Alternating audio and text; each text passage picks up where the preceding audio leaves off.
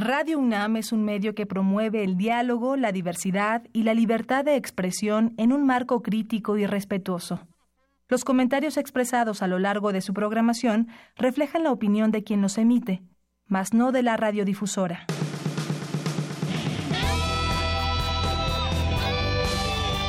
Prisma RU. Relatamos al mundo.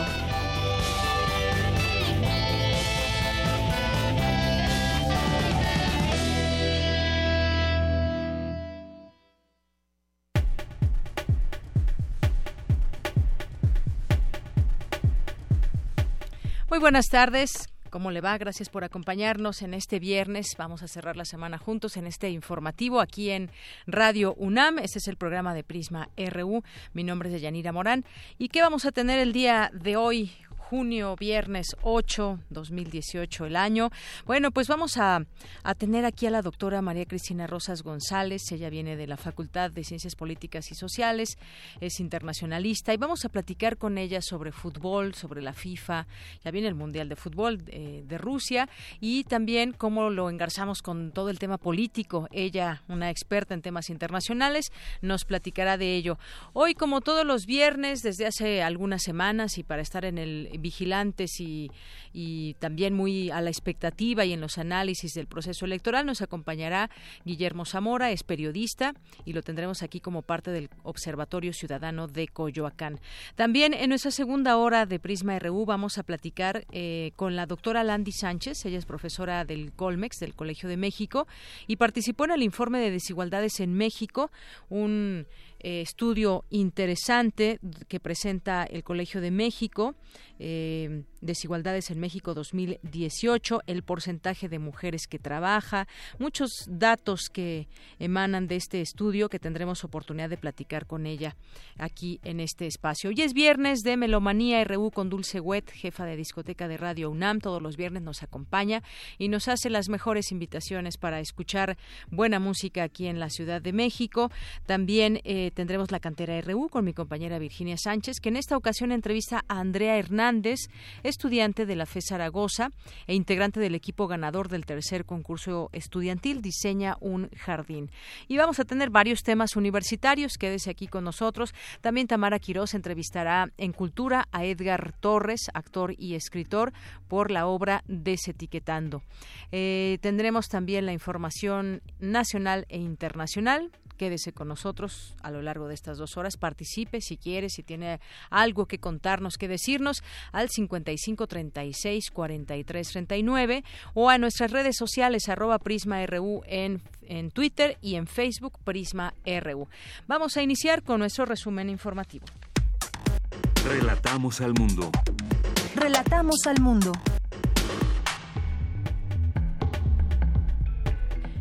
Y este viernes 8 de junio, en materia universitaria, esta mañana se llevó a cabo una conferencia de prensa con un experto de la UNAM sobre acciones, las acciones que se deben llevar a cabo para afrontar el cambio climático en las ciudades. En unos minutos, Dulce García nos tendrá aquí toda la información.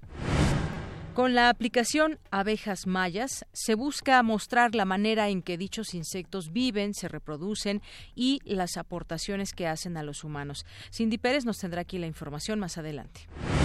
Expertos de la UNAM viajan a Guatemala para apoyar en el monitoreo del volcán de fuego. En unos minutos, todos los detalles con mi compañera Virginia Sánchez. El próximo 14 de junio se llevará a cabo el 81 primer aniversario de Radio UNAM. Nuestra compañera Cristina Godínez nos tendrá todos los detalles de algunas de las actividades que se realizarán para celebrar este aniversario. En las notas nacionales, el secretario de Gobernación, Alfonso Navarrete Prida, rechazó que el gobierno federal intervenga en el proceso electoral 2018 y exigió a los contendientes no hacer señalamientos sin fundamento. En votación dividida, el Instituto Nacional Electoral aprobó que serán válidos los votos en los que se marque toda la boleta con el nombre de pila, apodo, acrónimo, apellidos e iniciales de un candidato en específico. En medio de la investigación sobre la desaparición de los normalistas de Ayotzinapa, la Secretaría de la Defensa Nacional destruyó las armas alemanas Heckler Koch, eh, decomisadas a la Policía Municipal de Iguala Guerrero. Esta mañana se llevó a cabo la caminata por la reconstrucción para exigir a las autoridades capitalinas la asignación de recursos públicos para la reconstrucción de viviendas afectadas por el sismo del 19 de septiembre de 2017. La sala de redacción de la jornada llevará los nombres de los dos periodistas de este diario que fueron asesinados el año pasado, Miroslava Brig, Belducea, en Chihuahua, y Javier Valdés Cárdenas, en Culiacán para exigir que cesen las agresiones en contra de maestros de la Coordinadora Nacional de Trabajadores de la Educación durante las protestas, hoy marcharon rumbo a la Comisión Nacional de los Derechos Humanos. En las últimas dos semanas, las lluvias en la capital han disminuido en un 93% en comparación con el promedio histórico, reveló el sistema de aguas de la Ciudad de México. Sí, en otros años ya habíamos tenido intensas lluvias de manera más seguida y bueno, pues esto es lo que lo que se informa sobre las lluvias aquí en la capital. El huracán Aleta se intensificó a categoría 4 y ubica en el, o se ubica en el Océano Pacífico a 335 kilómetros al sur de Isla Socorro y a 815 kilómetros de Manzanillo, Colima, informó el Servicio Meteorológico Nacional. En temas de economía, el dólar eleva su precio 5 centavos a comparación de ayer. Se ofrecen 20 pesos con 80 centavos a la venta, con mercados pendientes de la información que se genere en la reunión del Grupo de los Siete.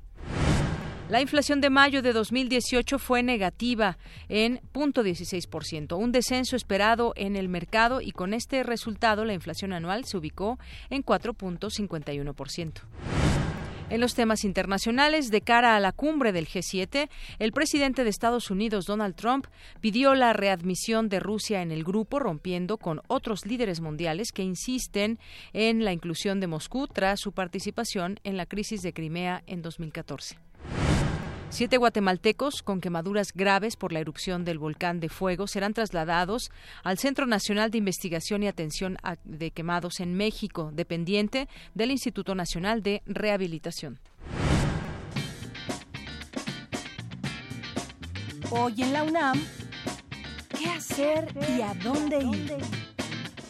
Como parte del ciclo Viernes de Libros, la Casa de las Humanidades organiza la presentación de la colección juvenil Shogna, conformada por seis libros para niños y jóvenes de 6 a 18 años, creada por el Instituto de Investigaciones Filológicas de la UNAM, con el objetivo de hacer que las investigaciones del instituto lleguen al público infantil y juvenil a través de publicaciones que cuenten con el lenguaje e ilustraciones acordes a diferentes edades. La cita es hoy a las 18 horas en la Casa de las Humanidades, ubicada en Presidente Carranza 162 en Coyoacán. La entrada es libre. Te invitamos a disfrutar de la obra El difícil problema del dramaturgo británico de origen checo Tom Stoppard, bajo la dirección de Sandra Félix. Esta puesta en escena plantea la historia de una joven psicóloga que pone en jaque a los científicos del instituto donde ella estudia neurociencias, al cuestionarse sobre las realidades materiales del cerebro, preguntándose cuál es la diferencia entre este y la mente. Las funciones son de jueves a sábado en punto de las 19 horas en el Foro Sor Juana Inés de la Cruz del Centro Cultural Universitario. No te puedes perder el estreno mundial de la puesta en escena Edipo Rey, tragedia griega del poeta Sófocles, que en esta ocasión ha sido montada por la compañía Pálido Teatro. Asiste a la función especial hoy a las 7 de la noche en el Salón de Danza del Centro Cultural Universitario. La entrada es libre.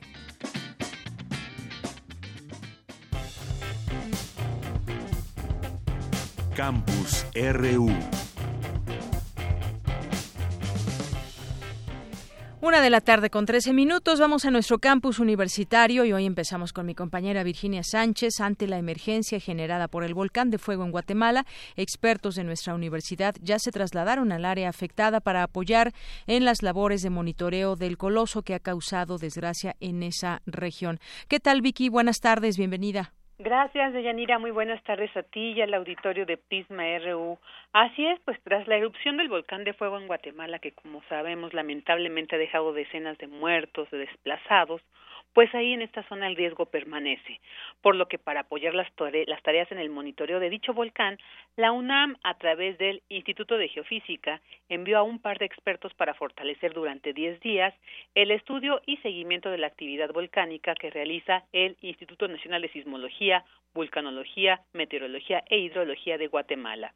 De tal manera que Robin Campion y Denis Javier François Legrand, los especialistas, realizarán tres tareas fundamentales uno, elaborar un diagnóstico de las redes de monitoreo volcánico también brindar asistencia técnica para optimizar los sistemas de monitoreo y capacitar a personal del Instituto Guatemalteco en técnicas de procesamiento de datos para diagnosticar la actividad volcánica.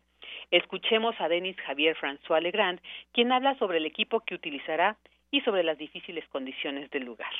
Vamos a llevar un pequeño instrumento de un sismómetro, que es un sismómetro pequeño pero de alta tecnología, que es un sismómetro que se llama de banda ancha, que permite grabar los, sismos tectónicos y volcánicos. Y tenemos un pequeño sistema de, de, adquisición que permite grabar estos datos. Sí, hay uno, uno de los riesgos después son los lares, ¿no? Tenemos ceniza que se acumularon en las pendientes del volcán. Va a empezar la temporada de lluvia, entonces ceniza más lluvia va a generar lares. Mejor avisar la población antes ¿no? que este riesgo va a pasar. Y por su parte, Robin Campion, especialista en mediciones de gases volcánicos, dijo que espera poder realizar el monitoreo desde el volcán Acatenango, cuyo punto de vista es más alta, más alto, el punto de visión, y hacer desde ahí pues las mediciones por encima de las nubes. También detalló que entre los instrumentos con que viajó se encuentra una cámara, una lámpara ultravioleta y un espectrómetro ultravioleta que sirve para medir dióxido de azufre, así como un analizador portátil de gases. Además, dijo, calibrarán los equipos que se encuentran en el Instituto Centroamericano. Asimismo, dijo que debido a los daños generados, saben que va a ser una situación difícil, ¿no? Donde van a estar trabajando, por lo que señaló estar dispuesto a apoyar en las poblaciones afectadas, hablar con la gente y coadyuvar en lo que le pidan las autoridades guatemaltecas. Escuchémosle. Yo creo que va a ser una situación bastante caótica porque muchas carreteras han sido cortadas por la erupción, va a haber mucho sufrimiento humano y condiciones difíciles para poder hacer este, mediciones para evaluar la actividad del volcán. Yo hago mediciones de gases volcánicos que se hacen sobre todo con métodos uh, espectrométricas, es decir, mido la absorción de la luz por parte de los gases volcánicos y calculo la cantidad de gas que está presente en la pluma volcánica para saber qué tanto es lo que el volcán emite. Y bueno, pues de Yanira, ahorita les comento, dicen los especialistas que la situación es de que el volcán de fuego mantenía un patrón de comportamiento cíclico con emisiones moderadas cada mes. Sin embargo, advirtieron eh, lo que van a hacer también y estudiar es pues revisar si ese patrón se mantiene o se modificó pues después de tan fuerte erupción y pues este es el reporte de Yanira de esta importante labor que como siempre ahí la UNAM en vanguardia con sus conocimientos y sus especialistas pues están ahí dispuestos a ayudar a nuestros hermanos en este caso de Guatemala. Claro, una gran colaboración. Muchísimas gracias Vicky. Gracias a ti, Deyanira. Muy, buenas, tardes. Muy buenas tardes. Vamos ahora con Cristina Godínez. El próximo 14 de junio, Radio UNAM celebrará 81 años de existencia y como parte de la conmemoración se preparan una serie de actividades. Cristina Godínez nos platica algunas de ellas. Adelante, Cristina. De Yanira Auditorio de Prisma RU, buenas tardes. La XEXX se escuchó por primera vez el 14 de junio de 1937 en el Anfiteatro Simón Bolívar. 81 años han transcurrido y por los pasillos, estudios y cabinas de Radio UNAM han pasado grandes personalidades de la vida cultural de nuestro país. Y para celebrar los 81 años de ser la voz de la universidad, se ha preparado una serie de actividades. Escuchemos a Benito Taibo, director general. La conmemoración de los 50 años del movimiento del 68. Estamos inmersos completamente en una nueva serie llamada M68 Voces contra el Olvido, que tendrá 13 capítulos. Una serie que recupera las voces de aquellos que nunca habían hablado. Brigadistas, personas que estuvieron cerca del movimiento sin, sin ser dirigentes, y hemos recibido, y esto hay que decirlo, más de 70 testimonios eh, por medio de nuestro correo de voz, gente que nos escucha y que de repente desea contar su historia. Por otro lado, una serie de cápsulas eh, producidas por Josefina King, celebrando este 81 aniversario, y, y bueno, y, y por supuesto este torneo de fútbol que más nos vale que ganemos. Benito Taibo, quien dará la patada inaugural, nos dice lo siguiente. Me parece importantísimo, uno, que dediquemos parte de nuestra vida a la actividad física, al deporte. Es parte integral del crecimiento humano junto con la cultura, con el, esparcimiento, la diversión, todas aquellas cosas que generan educación sentimental en nosotros. Y me parece más importante todavía que cada vez menos haya un distingo entre los compañeros de los sindicatos y los de confianza. O sea, yo siempre he dicho, lo repito, ustedes lo saben, que somos un solo equipo y finalmente esto es lo que justamente se va a demostrar en la cancha, ¿no? que somos un solo equipo integrado por trabajadores de Radio UNAM, gente que viene todos los días aquí y trae puesta debajo de cualquier camiseta una más importante, que es la de esta radio que cumple 81 años de ser una suerte de voz de la universidad, un reflejo del reflejo de la Universidad Nacional Autónoma de México. Intendentes, vigilantes, choferes, técnicos, operadores, continuistas, reporteros e ingenieros son los astros de los equipos Diablos Radio UNAM y Trabajadores Radio UNAM, quienes disputarán el trofeo con dos invitados de la Liga de Fútbol del Stunam. Escuchemos al trabajador Ares Santana. Es parte del festejo porque es una forma donde vamos a integrar a los trabajadores y a sus familias para pasar un buen rato de esparcimiento y por qué mejor este, conmemorar el 81 aniversario, haciendo de esta fiesta una fiesta de fútbol, haciendo una actividad deportiva. Quien ha hecho este torneo realidad y que no es de ahora, es desde hace un año, es el secretario de Deportes, el secretario general, el secretario de Finanzas, Carlos Hugo, y todos los trabajadores de radio, sin distinción. Si nuestro auditorio quiere conocer, aparte de los compañeros que hacen posible la radio, los esperamos mañana 9 de junio a partir de las 9.30 en el campo 6 de Ciudad Universitaria. Y después están cordialmente invitados a participar en un convivio en las comisiones mixtas atrás del Estadio Universitario. Deyanira, este es mi reporte. Buenas tardes. Gracias, Cristina. Buenas tardes. Queremos escuchar tu voz. Nuestro teléfono en cabina es 55 36 43 39. Porque tu opinión es importante, síguenos en nuestras redes sociales, en Facebook como Prisma RU y en Twitter como arroba PrismaRU. Bien, es la una de la tarde con 21 minutos. Como les habíamos prometido en este espacio, vamos a platicar con la doctora María Cristina Rosas González. Ella es doctora en Relaciones Internacionales por la Facultad de Ciencias Políticas y Sociales de la UNAM, maestra en Estudios de Paz y Resolución de Conflictos por la Universidad de Uppsala, Suecia. Asimismo, también es doctora en Estudios Latinoamericanos por la Facultad de Ciencias Políticas y Sociales de la UNAM.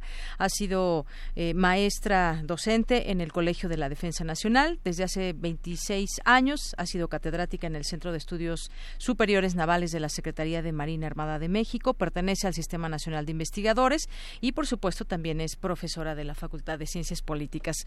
Eh, doctora, bienvenida. Gracias, buenas tardes. Buenas tardes. Pues habíamos quedado pendientes de aquella vez que platicamos eh, en el postdebate, pues había temas interesantes y ahora que viene el Mundial de Fútbol de Rusia, pues millones de personas estarán atentas a lo que ahí suceda, pero no solamente es el fútbol, todo se entremezcla, eh, la política, se entremezcla también quién es Rusia ante el mundo o qué está haciendo Rusia o qué está pasando con Vladimir Putin y demás. Y bueno, pues me gustaría que pues que entremos a este tema de, del fútbol y, quizás también la geopolítica. ¿Cómo vemos este mundial? ¿Qué datos podemos compartir de, de este tema donde digo están involucrados millones de aficionados y también pues un gran negocio y muchas otras cosas? Sí, por supuesto. Bueno, pues este mundial ha generado muchas expectativas, tanto dentro como fuera de Rusia. Para Rusia yo considero que es una oportunidad para mejorar su imagen internacional y sus relaciones con Occidente. Rusia viene de tener diversos conflictos con Occidente por eh, múltiples motivos. Uno, pues muy conocido, es que pues le hizo una guerra a Ucrania y se quedó con Crimea nada más. Entonces eso generó una condena de parte de las naciones occidentales, de la Unión Europea, de Estados Unidos, Digo, eh, hoy mismo tenemos la cumbre del Grupo de los Siete y yo me acuerdo que antes invitaban a Rusia a esa cumbre, pero a raíz de lo de Crimea y Ucrania ya la desinvitaron. Entonces, en general las relaciones de, de Rusia con Occidente han sido malas.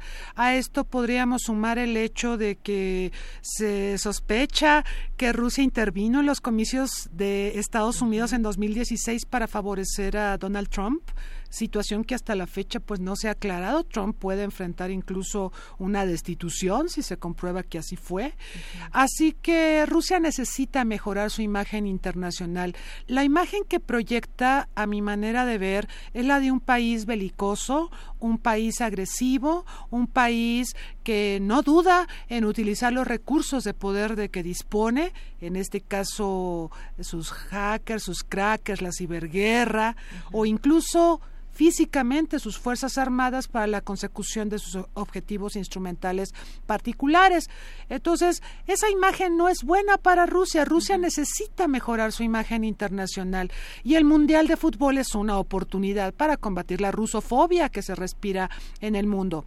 Ahora, eh, Rusia a pesar de que mm, eh, pues le ha apostado a eventos deportivos, yo me acuerdo, por ejemplo, de las Olimpiadas de Moscú en 1980, en plena Guerra Fría, unas Olimpiadas que se organizaron muy bien, que tenían una mascota que todos adoramos, eh, era un osito que se llamaba Misha y que, que fue la mascota de las Olimpiadas y todos queríamos un Misha y, y, esto ayudó a proyectar una imagen de la Unión Soviética amistosa, un país que podía fomentar la amistad, la cultura, eh, la paz mundial a través del deporte, a pesar de que Estados Unidos eh, estas Olimpiadas y no fueron los atletas estadounidenses porque un año antes la URSS había invadido Afganistán. Pero digamos, eh, hay una tradición en, el país eslavo de utilizar las actividades deportivas para mejorar la imagen internacional. Y sin ir más lejos, recientemente tuvimos las Olimpiadas en Sochi, en, Rusia, eh, las de invierno, precisamente en esta línea que asume Putin como una forma de presentar la cara amable de los rusos y de mejorar las relaciones con la comunidad internacional. Entonces, el Mundial de Fútbol se inscribe eh, en esta lógica. Es un mundial al que llegó Rusia impugnada, porque además parece que hubo algunos malos manejos a la hora de asignar la sede. Se habló de sobornos y demás, pero bueno, al final, eh, pues empieza el 14 de junio. Hay muchas expectativas, no tanto por la selección rusa, la, la mm, la victoria más importante que ha tenido en mundiales Rusia, pues fue un tercer lugar en un mundial de los años 60. No es que sea muy bueno en el fútbol. No, es popular. Hay equipos legendarios como el Dinamo, por ejemplo, es muy popular y hay grandes futbolistas rusos que juegan en las principales ligas del mundo. Pero yo creo que más importante para Rusia es que todo salga bien eh, que sea un evento memorable, que ISIS no cumpla la amenaza de que iba a hacer atentados terroristas en los estadios, porque lo dijo el año pasado, dijo que iba a castigar a Rusia por todas las acciones punitivas de Rusia eh, contra ISIS en Medio Oriente. Entonces, eh, todo debe de salir bien. Eso es lo que está pensando Putin en estos momentos, que sea un mundial memorable, que todo salga bien y que le permita mejorar las relaciones con Occidente. Claro, y qué mejor manera que a través de este deporte tan popular. Rusia, como usted nos dice, desde ese punto de vista que me parece parece muy lógico, trata de verse hacia el mundo así, como un país eh, amistoso, un país que, que se lleva bien con el mundo. Y también, bueno, pues la seguridad tiene que ser súper importante en este marco por las amenazas y en general estos eventos donde se mueven las gran, las masas, miles y miles de personas que van además de todos los países. Ahora, entrando en estos temas un tanto eh, políticos, doctora, en algún momento, eh, y usted lo acaba de decir, el caso de las elecciones de Estados Unidos en 2016, hubo rumores, hubo señalamientos incluso ya muy directos de cómo pudo haber estado Rusia detrás de una injerencia en elecciones tan importantes como Estados Unidos. Y después, ahora que vinieron las elecciones eh, en México, por ahí también surgió este rumor que estaría Rusia detrás de eh, eh, las elecciones en México apoyando un candidato. En este caso, Andrés Manuel López Obrador. ¿Qué tan posible es esto? ¿Qué tan factible? ¿Qué tan real? Porque en este, en estos procesos hay muchos rumores y muchas mentiras también. Este tema, ¿cómo podemos verlo, doctor? Y muchas fake news. Entonces, eh, yo creo que es importante dimensionar los problemas. Eh, también se habló de que Rusia intervino en el plebiscito en Cataluña, ¿sí? Eh, Rusia es una potencia militar, como sabemos, tiene armas de destrucción en masa, tiene un ejército importante, hemos visto su despliegue, por ejemplo, en Ucrania, en Georgia, pero además tiene capacidades ciberbélicas.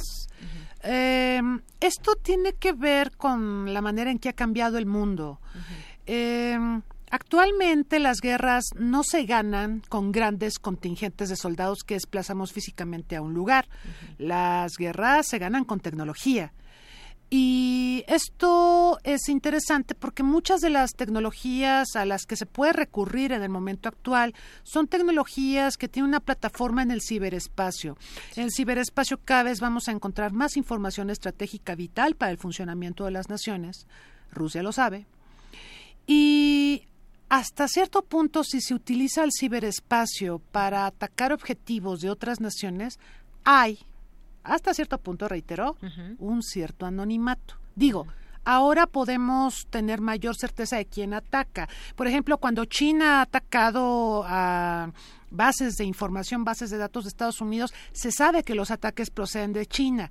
Todavía no hay una precisión así para decir fue China y fue tal, tal y tal. Pero ahora podemos saber más. Aún así hay un cierto nivel de anonimato. Y lo menciono porque bueno, en un momento dado los ciberataques forman parte de algo que se llama la estrategia del conflicto asimétrico. Eh, un conflicto asimétrico es distinto de una guerra convencional. En la guerra convencional tenemos pues a dos partes que físicamente se enfrentan. En el conflicto asimétrico tenemos a una parte muy poderosa y a una no tan poderosa. Se pueden enfrentar físicamente o se pueden enfrentar, por ejemplo, en el ciberespacio. Y bueno, para enfrentarse en el ciberespacio asumimos que eh, las partes tienen desarrollada cierta infraestructura en el ciberespacio, que cuentan, por ejemplo, con el capital humano, los famosos crackers, que pueden, por instrucción de algún gobierno, sabotear y causar daño a bases de datos o a información estratégica de otra entidad.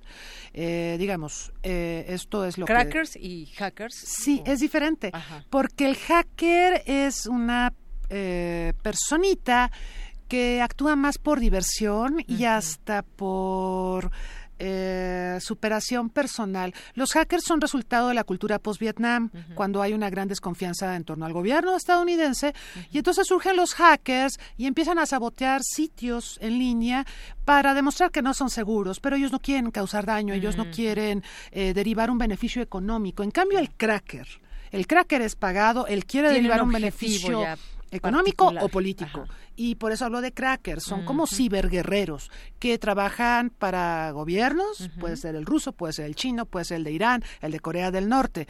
Curiosamente, estos países han desarrollado importantes capacidades ciberbélicas porque también asumen que los costos de un conflicto convencional cuerpo a cuerpo serían altísimos y a lo mejor ni siquiera le pueden ganar a Estados Unidos. En cambio, si se le ataca en el ciberespacio, hay ventajas estratégicas, esto del relativo anonimato, pero además el hecho de que Estados Unidos es el país más conectado a nivel mundial. Eso es bueno, pero también lo vulnera. Así que existen suficientes elementos para, para pensar que el desarrollo que ha tenido Rusia de capacidades ciberbélicas ha sido puesto a prueba en, varias ocasiones. Hay algunos estudios que así lo documentan. En alguna ocasión se enfrentó a Estonia, le cortó su fibra óptica y la aisló del mundo, cuando Estonia quiso poner en marcha una ley para que los rusos étnicos que vivían en Estonia aprendieran estoniano o se fueran del país. Entonces Rusia en represalia le cortó su fibra óptica y la aisló del mundo. El siguiente caso fue justamente en un evento deportivo. Fue en el marco de las Olimpiadas de Beijing en 2008. El 8 del mes 8 del 2008 se inició la guerra entre Rusia y Georgia. Y, fue una guerra física donde tropas rusas atacaron a Georgia, pero también donde eh, Rusia eh, a través de sus eh, ciberguerreros, a través de crackers, saboteó la infraestructura en Internet del presidente Saakashvili y lo aisló del mundo durante tres días. Em, entonces, esto está plenamente documentado, esto se sabe que es cierto que ocurrió. Esto sí ocurrió.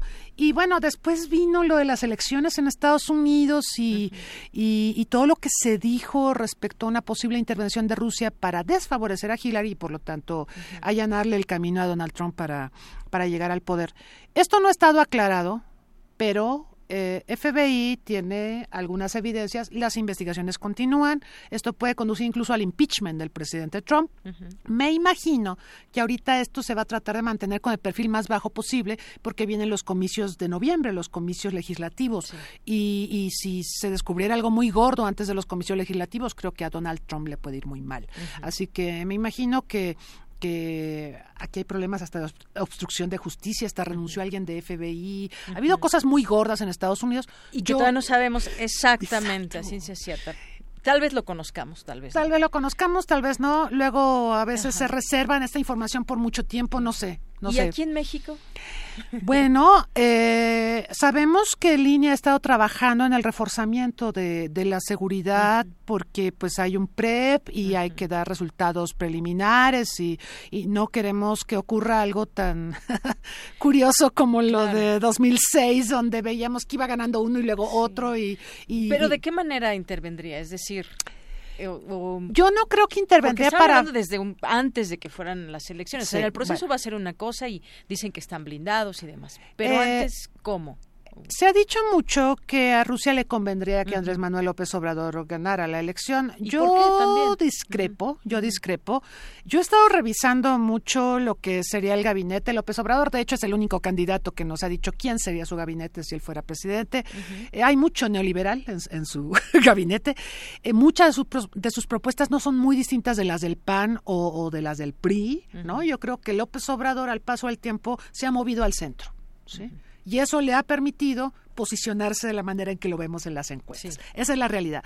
Entonces, yo no creo que automáticamente Andrés Manuel López Obrador este eh, caiga, digamos, en la esfera de influencia o en el deseo de Rusia de buscar una alianza, porque seamos honestos, nuestras relaciones con Rusia han sido más bien culturales. Tenemos muy poco comercio. en alguna época se dijo que por ser México el primer país que reconoció a la Unión Soviética como Estado en 1924, pues esto allanaba el camino para tener relaciones estrechas con un país antagonista de Estados Unidos.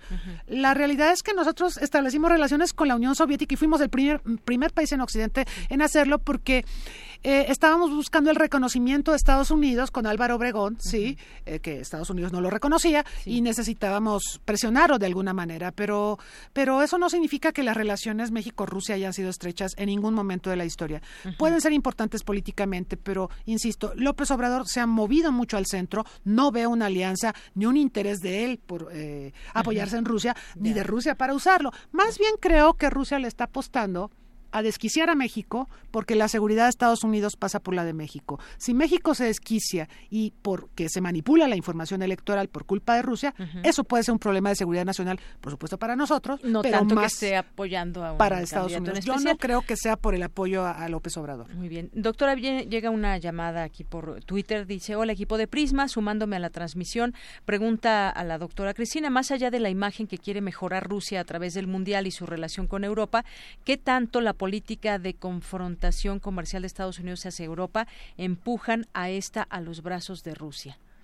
Muy buena pregunta, muy pertinente porque acabamos de ver el problema del acero y el aluminio y, vamos a ver qué pasa en la cumbre de hoy y mañana en Canadá del G7, porque dicen que ahí Trump intentará hacer operación cicatriz con sus aliados. Yo no creo que lo logre porque ya la Unión Europea se va a ir a la Organización Mundial del Comercio y van a iniciar una serie de querellas contra Estados Unidos. Y una forma que tiene Europa eh, menos Canadá, más Europa, para presionar a, Donald Trump es acercándose a Rusia. Y no me sorprendería, no me sorprendería ver declaraciones eh, muy amistosas de Angela Merkel, de Emmanuel Macron y de otros líderes europeos favorables a Rusia en el marco de la inauguración de la Copa del Mundo. Entonces, sí, es un juego geopolítico, por supuesto. pues en este juego geopolítico estamos, vamos a ver, como usted bien dice, qué deriva de este G7, cómo se van acomodando piezas, el papel que juega Rusia, por supuesto,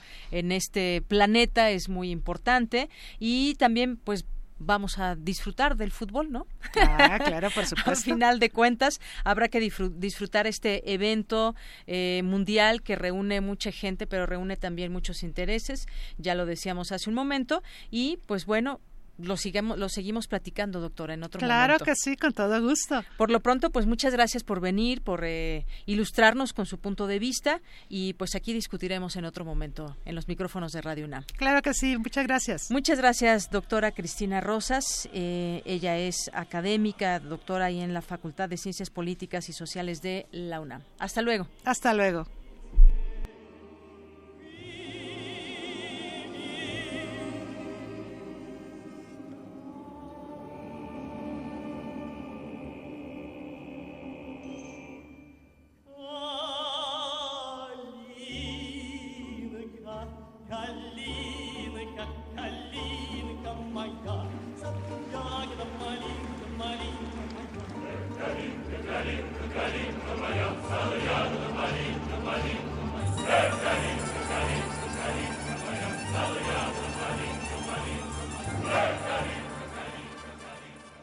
Queremos escuchar tu voz. Nuestro teléfono en cabina es 55 36 43 39. Porque tu opinión es importante, síguenos en nuestras redes sociales, en Facebook como Prisma RU y en Twitter como arroba PrismaRU. Tu opinión es muy importante. Escríbenos al correo electrónico prisma.radiounam@gmail.com. Relatamos al mundo. Relatamos al mundo.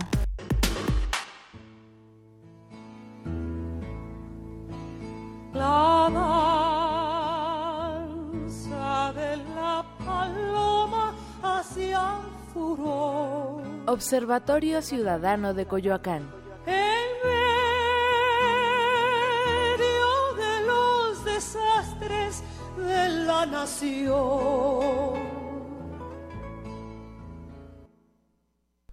Y bueno, pues ya estamos ahora en esta sección del Observatorio Ciudadano de Coyoacán. Hoy nos acompaña Guillermo Zamora, periodista y es coordinador de este observatorio. ¿Cómo estás, Guillermo? Bien, Deyanira, muchas gracias. Siempre muy contento de estar aquí. En, y nosotros también para escucharte. Bueno, ¿qué nos tienes el día de hoy?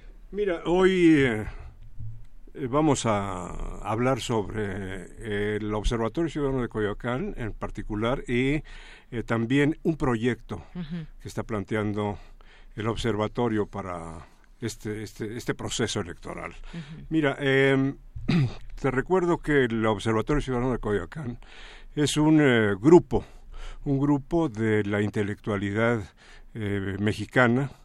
existen en, dentro de él artistas de toda índole, uh -huh. existen, están agrupados también periodistas, académicos, eh, músicos, escritores, poetas, pintores, eh, te repito, académicos uh -huh. y eh, numerosos intelectuales de, del país.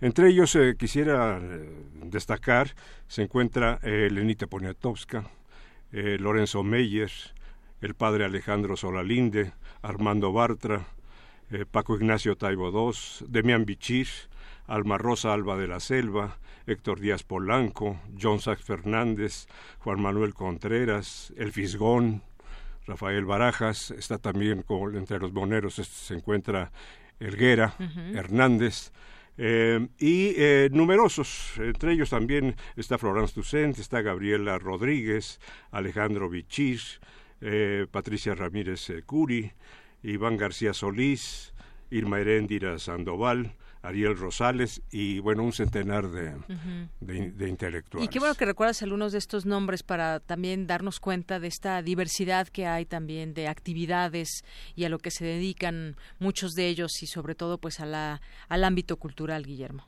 Así es. Mira, el, el proyecto que se tiene en este momento uh -huh. es, eh, se ha planteado, hay, hay una invitación también muy especial a la comunidad intelectual, en, eh, para el próximo jueves, uh -huh. el jueves eh, 14 de, de, junio, a las 18 horas en el Club eh, de Periodistas, que se encuentra en Filomeno Mata, y en el centro. Filomeno es, Mata 13. Filomeno Mata 13, exactamente, sí. Es, se va a dar a conocer un, un documento, uh -huh. un documento que nos parece que es fundamental en este momento para eh, lo que está ocurriendo y para lo que sucederá. Y que están sucediendo muchas cosas, ¿eh? Muchas, Se muchísimas cosas. o bueno, hay un, situaciones muy fuertes. Acaba de salir un video de Anaya, ya respondió es. el mismo, dice que son solamente ataques del gobierno y sí. ha crecido por ahí también esta... Eh, idea de que han pactado López Obrador y Peña Nieto, ya sale incluso el Consejo Coordinador o los hombres de negocios, ahorita les busco el dato diciendo que pues eso eso ni siquiera ellos lo creen, ¿no? Pero bueno, ahí vemos que están surgiendo varias cosas. Efectivamente, mira, están sucediendo tantas Ajá. cosas que eh, la verdad es que ya no, no sabe uno ni qué creer. Pero eh, lo que sí podemos eh, asegurar es que hay una campaña gigantesca de mentiras, de difamaciones en contra de López Obrador. Para estos menesteres, precisamente dentro de, lo que es el proceso electoral, estamos planteando este, este, este documento. Este documento es un llamado a la, intelectualidad, a la comunidad eh, intelectual, a la comunidad universitaria, para que eh, no, no, se quede sin participar en las elecciones del día primero de, julio. Es decir, estamos ante un momento histórico de, una importancia crucial. Yo quisiera eh, darte una, un adelanto del, eh, del, documento que, que, vamos a presentar precisamente. Mira, lo hemos eh, intitulado Por el Renacimiento de, de México. Y dice así, nosotros, científicos, académicos y artistas, convocados por el Observatorio Ciudadano de Coyoacán, llamamos a salvar a la patria que está en grave peligro. No es demagogia hablar de esta manera. Estamos ante una encrucijada, continuidad o cambio. El llamado neoliberalismo nos llevó a una emergencia humanitaria. La realidad ha resultado contraria a las promesas. En vez de desarrollo hubo estancamiento, en vez de bienestar y prosperidad, pobreza y desamparo, en vez de equidad creciente y ofensiva desigualdad. Lejos de cumplir sus funciones de rectoría y arbitraje, los gobiernos desde Salinas de Gortari, eh, Cedillo, eh, Fox, Calderón y el actual de Enrique Peña Nieto renunciaron a ejercer la soberanía y favorecieron la desnacionalización y la ofensiva acumulación de la riqueza con su cauda de despojo empobrecimiento y exclusión de las mayorías. Saldo de la corrupción, impunidad y violencia con que han gobernado es el incremento explosivo de la inseguridad, los asesinatos, las desapariciones, forzadas y la mayor parte de los muertos y desaparecidos son jóvenes. Sin embargo, creemos que aún es posible revertir este desastre. Este año podemos cambiar el curso de la historia, deshacernos del depredador modelo neoliberal, recuperar el gobierno de manos de los poderes fácticos que hoy son los que deciden, sin que nadie los haya elegido, abrir las causas de participación social y la deliberación democrática reconociendo la pluralidad que nos constituye, expandir al máximo las libertades. Las elecciones del primero de julio, decimos, son decisivas. O iniciamos el camino de la recuperación o nos deslizamos hacia un colapso irreversible. Ese es el, dilema. La responsabilidad que tenemos, afirmamos, es inmensa. Es por eso que nosotros, trabajadores de la cultura, convocamos a participar en la próxima jornada electoral votando en conciencia, pero también ayudando a combatir la coacción y compra del sufragio el uso indebido de recursos públicos y cualquier otro operativo defraudador. Ese es el, es una parte, es una parte del documento, sí. Que van a compartir y que me imagino tendrán también la oportunidad de, discutir ahí con todas las eh, personas asistentes. Efectivamente, se va, se va a discutir, se va a poner a, discusión. queremos que se firme, que sea eh, un, eh, un llamado como lo exponemos, un llamado a la conciencia del pueblo de participar en este momento y cambiar el rumbo tan necesario en el país. Muy bien, bueno, pues ahí hacemos esta invitación del próximo jueves, 14 de junio. El próximo jueves, 14 de junio, es en el Club de Periodistas de Filomeno Mata número 13 a las 18 La invitación es abierta al público. Abierta, abierta al público. Sí, desde luego está encaminada hacia la intelectualidad, pero hacia, la, comunidad universitaria. Sin embargo, sí está abierta a, a, todo el público, claro que sí. Muy bien. Pues Guillermo Zamora, como siempre, muchísimas gracias por estar aquí con nosotros en Radio UNAM. Al contrario, muchas gracias a, este espacio tan apreciado por nosotros. Gracias, Deyanira. Muchas gracias y nos escuchamos el próximo viernes. Ya, ya les diremos a nuestro auditorio quién te acompañará. Muy bien, muchas gracias, Deyanira. Muchas gracias. Una con 48 minutos y todavía voy a dar unos datitos. Eh, condena el Consejo Coordinador Empresarial, es lo que le decía este dato, rumores de pacto entre Peña y AMLO. Hoy sale con esta información el presidente, que es Juan Pablo Castañón, y dijo que no es correcto hablar de un supuesto arreglo entre el presidente Enrique Peña Nieto y el candidato de la coalición Juntos Haremos Historia, Andrés Manuel López Obrador, porque la decisión de quién ganará no está ligada a la decisión de una persona. Esto me parece eh, interesante lo que dice, sino que será producto del voto. Y bueno, por cierto, hemos tenido aquí, creo que en redes sociales ustedes también lo han visto, eh, muchas quejas de un teléfono de bueno, de muchas quejas de, de a personas que les llegan llamadas eh, coaccionando su voto, en este caso muchas hablando mal de López Obrador. Bueno, pues yo les comento que las denuncias de llamadas telefónicas, no solamente en contra de López Obrador, en contra de cualquier candidato o si sienten que están coaccionando su voto, hay una página que ahorita vamos a compartir en, nuestras redes sociales, se la vamos a pasar aquí a Diego, y la UNAM está colaborando en ello y es eh, de parte de la Facultad de Derecho de la UNAM en colaboración con este bufet jurídico de la Facultad de Derecho Derecho de la UNAM. Y bueno, pues aquí preguntan, ¿has vivido alguna situación de presión, coacción, condicionamiento, compra de voto? Y bueno, pues eh, hay un formato que llenar para que pueda darse cauce a todas estas quejas que creo que cada vez más crecen. Bueno, continuamos. Prisma RU. Relatamos al mundo.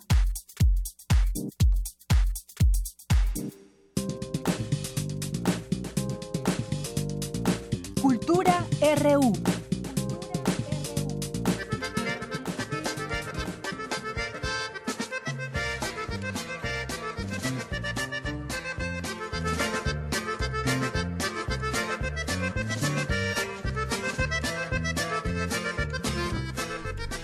Y Continuamos ahora aquí en Prisma RU en la sección de Cultura. ¿Qué tal, Tamara Quiroz? Muy buenas tardes. Deyanira, muy buenas tardes a ti y a todos los que nos acompañan. Muchísimas gracias por escucharnos a través de Radio UNAM. Esta tarde les tenemos eh, información musical y también teatral. El próximo lunes en la Facultad de Música de la UNAM se llevará a cabo la Semana del Acordeón Norteño Mexicano, un evento dirigido a los estudiantes de acordeón tanto de la Facultad de Música como de otras escuelas de nivel profesional. También a los intérpretes con formación libre, también es para académicos, e investigadores del área de etnomusicología. Habrá diversas actividades entre conferencias y talleres y bueno, conversamos con Víctor Madariaga, egresado de la Escuela Nacional de Música de la UNAM, eh, donde actualmente es profesor de acordeón y esto nos dijo acerca de los invitados a la Semana del Acordeón Mexicano, un viraje desde la tradición.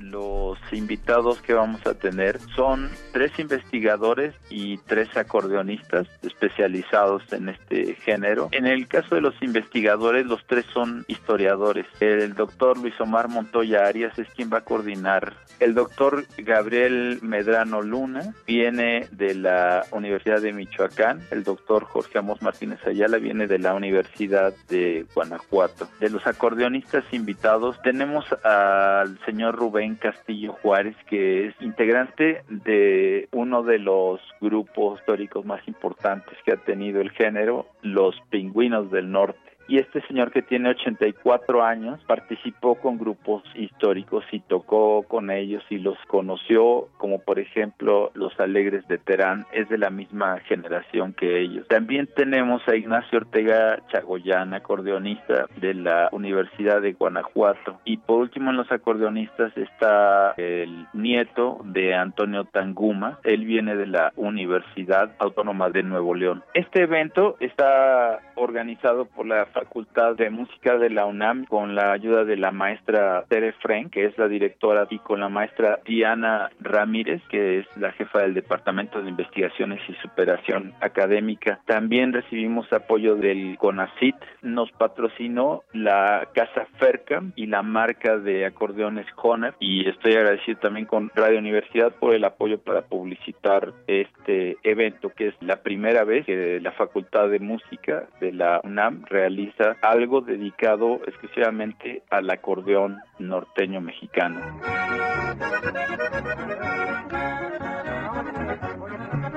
Deyanira, amigos de Prisma RU, Víctor Madariaga ha participado en diferentes agrupaciones, formó parte del grupo Paté de Foix, además es un destacado solista y representante de México a nivel internacional. Para los que quieran participar con su instrumento, les comento que habrá clases magistrales e individuales. Hay que inscribirse en el Departamento de Investigación y Superación Académica de la Facultad de Música de la UNAM y los eventos se llevarán a cabo en los dos auditorios de la facultad. En redes sociales les vamos a compartir más detalles de la Semana del Acordeón Norteño Mexicano. Y bueno, en otra información, pasando a la información teatral, hoy les tenemos una invitación para reflexionar, para divertirse, también para aprender, ¿por qué no? Y para quitarnos las etiquetas. Y bueno, para hablar de desetiquetando, nos acompaña en cabina Edgar Torres. Edgar, bienvenido a esta cabina. Hola, muchas gracias. A ver, cuéntanos por favor de qué va desetiquetando, que bueno, no es tan fácil de, pronunciarlo ya de entrada. Sí, medio complicado, ¿no? El título, desetiquetando. Pero ya cuando lo dices tantas veces ya se te, se te hace muy fácil. Desetiquetando es un monólogo que surge mm, de la necesidad de llevar un mensaje a, a la sociedad eh, para crear conciencia sobre lo que hacemos en nuestro día a día. La verdad es que desde que nacemos nos colocan la etiqueta. O sea, eres bebé y ya te ven como la maquinita de hacer ruido, eh, llorar, dar lata. Entonces mamá, papá no puede salir porque tiene esa maquinita y no ya, la, etiquetota del niño. O ya eres azul o eres rosa. Exactamente. Y ahorita que dices eso de que eres azul o eres rosa, eh, por ejemplo, la, homosexualidad.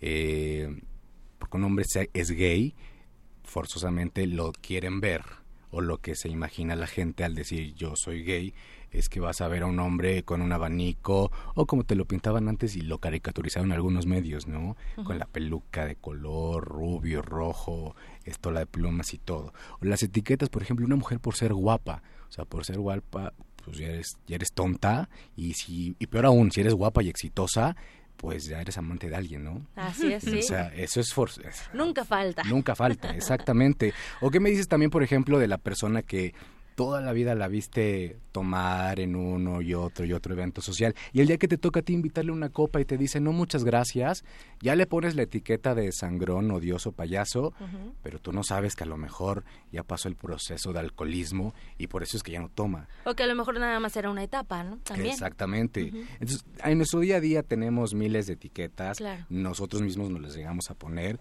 e insisto mucho en este tema de, la, de los homosexuales, ¿no? O sea, al momento de decir yo pertenezco a una comunidad eh, gay o de la LGT, no sé cuántas letras más tenga, ya solitos se etiquetan. sí, también es como reflexionar desde ahí, ¿no? Exacto. Eh, por ejemplo, quien se siente pasadito o pasadita de peso. Es que estoy gordo, es que estoy gorda. Entonces, alimentas tú la etiqueta de lo que muchos te puedan te puedan ver, ¿no?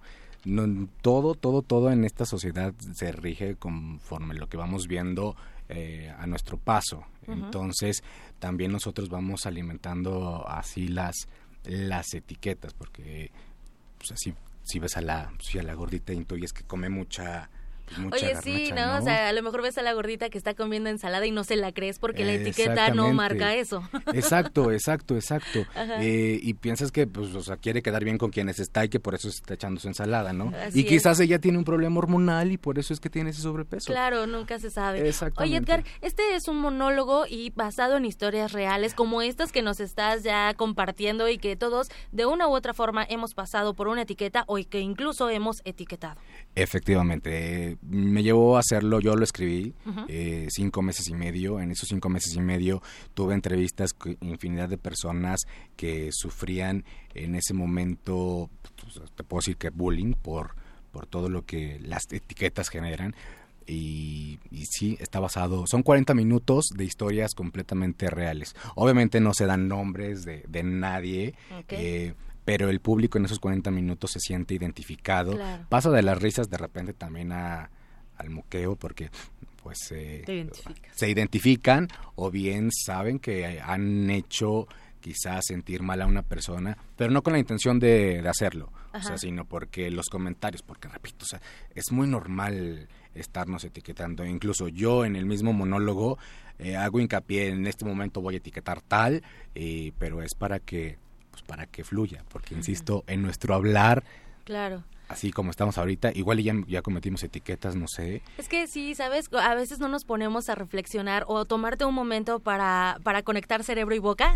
Exactamente. Entonces a veces lanzas el comentario sin pensarlo. Exacto. Sin darte cuenta que a lo mejor puedes lastimar a, esa persona. Efectivamente. Fíjate que me pasa que con personas muy, muy cercanas a mí, que ya fueron a ver el, el monólogo, eh, ya cuando estamos en una mesa compartiendo y demás, empieza X de, ay, borracho, este, no etiquetes. Entonces, como que sí genera, sí está causando el o sea, el efecto, que, yo quería, o sea, de hacer un poquito de conciencia, eh, pasa mucho que cuando salgo de, de, las funciones, de repente ya está la gente esperando allá abajito y pues entonces empiezan, y, e incluso me han pedido el teléfono para ver si puedo hablar con la mamá de tal o con alguien porque el hijo creo que tiene tendencias a ser gay, este, hay mamás que salen llorando porque se percatan en ese momento que es muy probable que su hija o su hijo esté pasando por una situación similar eh, y las etiquetas las vas juntando, las vas juntando y las vas juntando y llega el momento en que la gente, hay personas que se sienten como globos cuando llenas con agua y revientan. Así es. Oye, Edgar, eh, bueno, es, es, es complicado eh, romper estas etiquetas, ¿no? Es complicado también romper ciertas creencias o cambiar a la gente, pero creo que, bueno, mediante este monólogo podrías como abrir el diálogo. Siempre es importante abrir el diálogo con las personas como para ir entendiendo y, crear, eh, pues, esta sinergia entre las personas también, ¿no? Este intercambio de reflexión. Exactamente, fíjate, en el monólogo lo que, lo que hago es que pasa la gente al, al escenario eh, pues estoy hablando de, no sé, de X etiqueta, pasa si alguien se siente identificado. Por lo regular siempre pesco, la primera víctima que se pesca en el monólogo es o la primera risa o la primera lágrima. Y entonces son las primeras personas que, que suben este, y se divierten. Es un, es un monólogo en el que te ríes, pero también reflexionas. Y haces catarsis, ¿por qué Exactamente, es una catarsis, así lo, así lo manejamos. Muy bien. Edgar Torres, eh, bueno, para la gente que nos escucha, nos trae regalos para que vayan, se identifiquen. Si no van ellos, que manden a algún amigo, a algún compañero, cualquiera puede ir.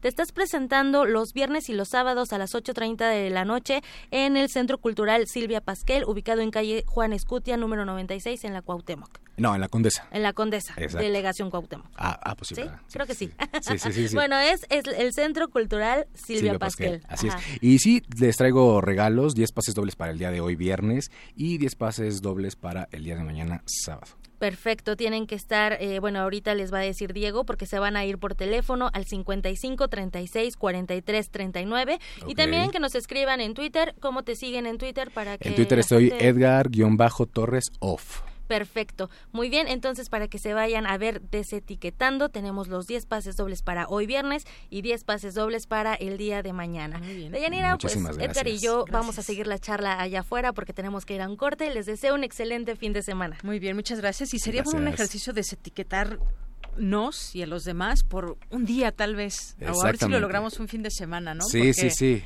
equivocamos muchas veces las etiquetas o simplemente no tiene que haber etiquetas. Exacto. Pero bueno, muchas gracias. Gracias, Tamara. Gracias, Edgar, por estar aquí. Y efectivamente nos vamos a un corte. Regresamos a la segunda hora de Prisma RU. Relatamos al mundo. Relatamos al mundo. 2018. 100 años del nacimiento de Pita Amor. ¿Cómo puedes definir a las cataratas del Niágara? ¿Cómo puedes definir los terremotos, los cataclismos? ¿Cómo puedes definir las hemorragias de sangre? ¿Cómo puedes definir los vorágines, las vorágines, los inmunes? ¿Cómo puedes definir al firmamento? Pitamor no se puede definir. Pitamor es infinita. Yo la verdad no creo que haya este, creado su propio personaje. Tal vez su personaje la haya creado a ella misma. Michael Schuessler, autor de Pitamor, La undécima moza. 96.1 de FM, Radio UNAM, Experiencia Sonora. Hace dos siglos, grandes voces y compositores le dieron vida al corazón ideológico de nuestro país la música.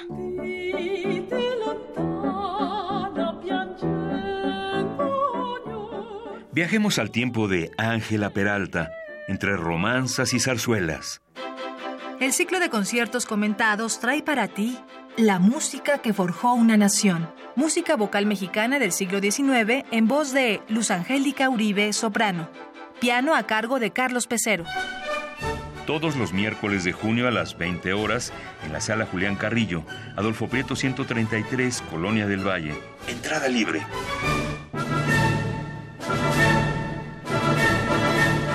Sé parte de este encuentro con la música. Radio UNAM, Experiencia Sonora.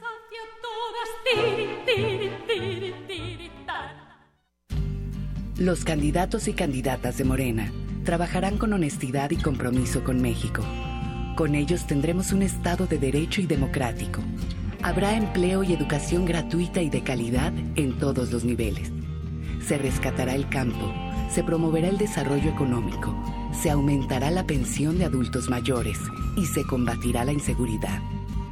Juntos haremos historia. Morena, la esperanza de México. El orgullo del PRI está en todo México.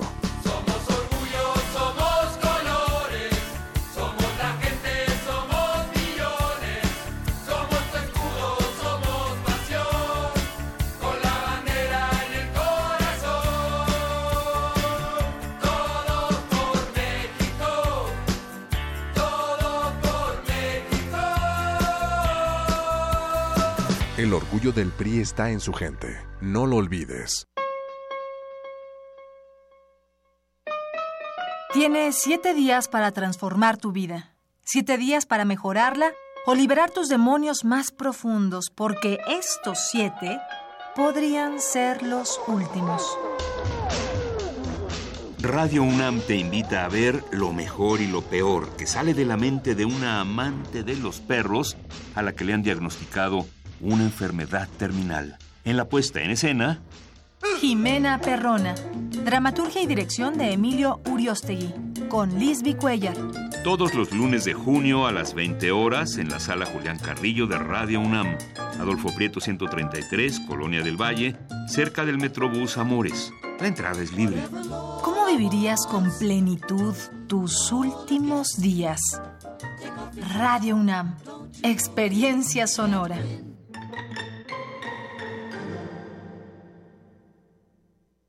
Nueva Alianza presenta una historia de la vida real. Papá, mamá, les presento a Andrés. Y quiero decirles que quiero vivir con él seis años. ¿Qué? Desde que yo soy muy chiquita está obsesionado por mí. Y pues quiero probar. ¿Probar qué? Algo nuevo. ¿Nuevo? Mejor diles tú, Andrés. No, no, no, con ese señor no quiero hablar. Pues qué tanto le prometió a mi hija. A ver, Hay elecciones en la vida que no tienen marcha atrás. Piénsalo bien. perdóname, Andrés. Creo que lo voy a pensar mejor. Esta historia continuará. Vota por el pez, vota por Andrés, vota por Encuentro Social. Vota por Andrés, vota por el pez con Andrés.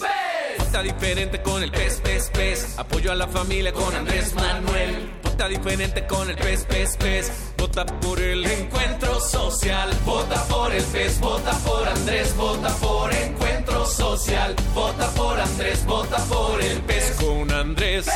Candidato de la coalición Juntos Haremos Historia.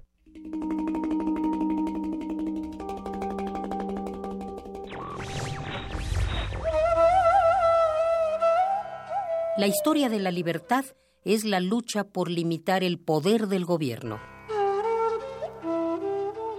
Woodrow Wilson.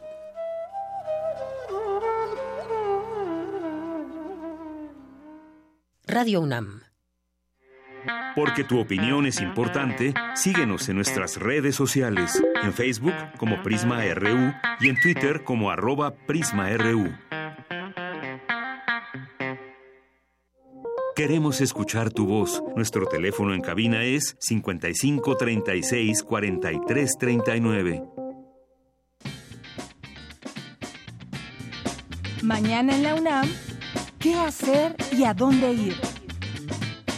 El Jardín Botánico te invita a la conferencia Si de las plantas solo se moja la raíz, ¿cómo llega el agua a sus hojas? Asiste mañana sábado 9 de junio a las 12 del día al Salón de Usos Múltiples de este jardín, ubicado en el circuito de la zona deportiva 53, a un costado de la avenida Insurgente Sur, en Ciudad Universitaria. La entrada es libre y el cupo es limitado.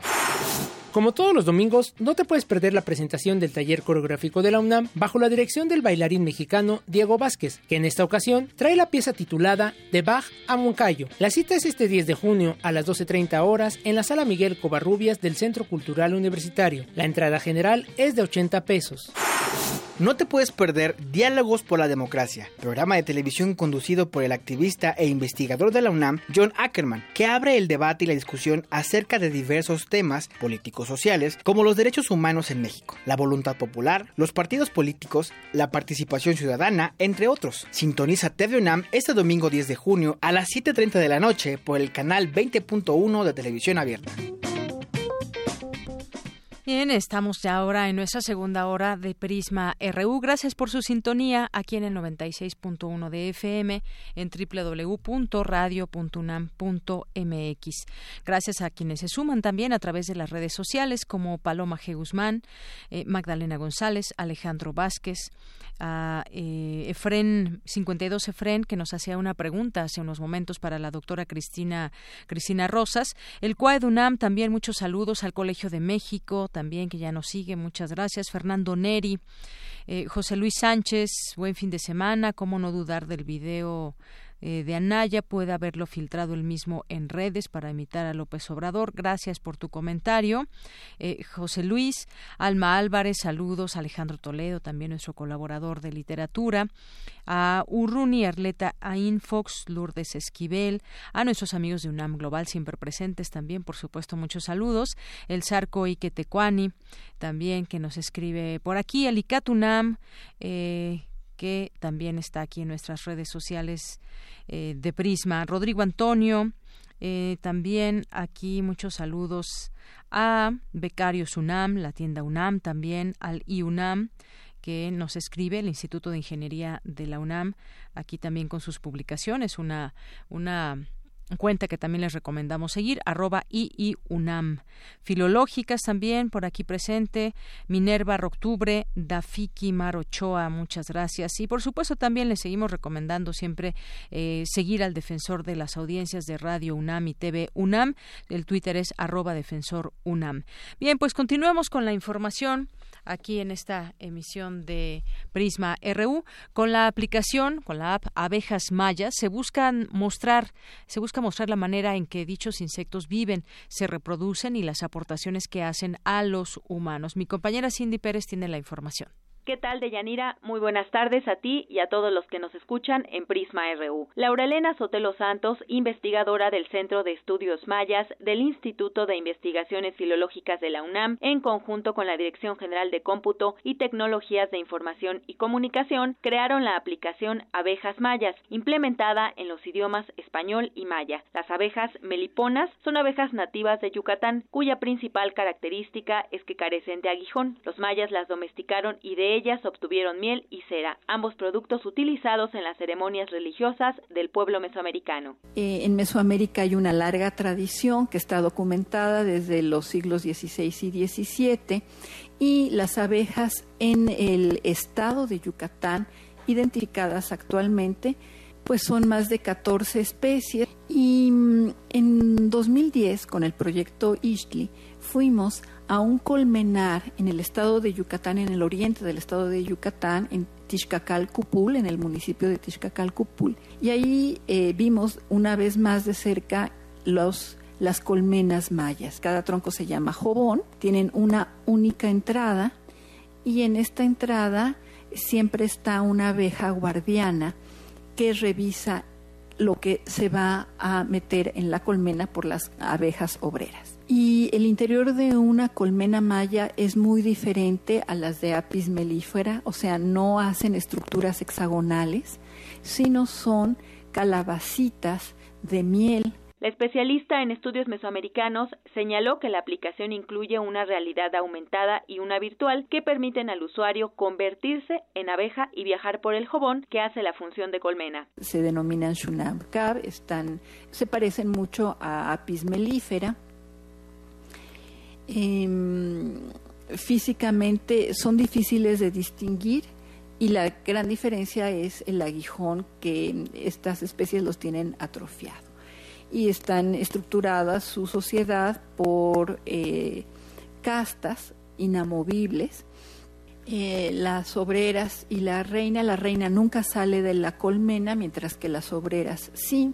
Eh, en el códice está eh, estas abejas, es la sección más larga que hay, son 10 páginas en un códice maya, lo que denota una importancia cultural y simbólica única, que la meliponicultura maya es una tradición muy antigua, que forma parte del patrimonio cultural de los mayas.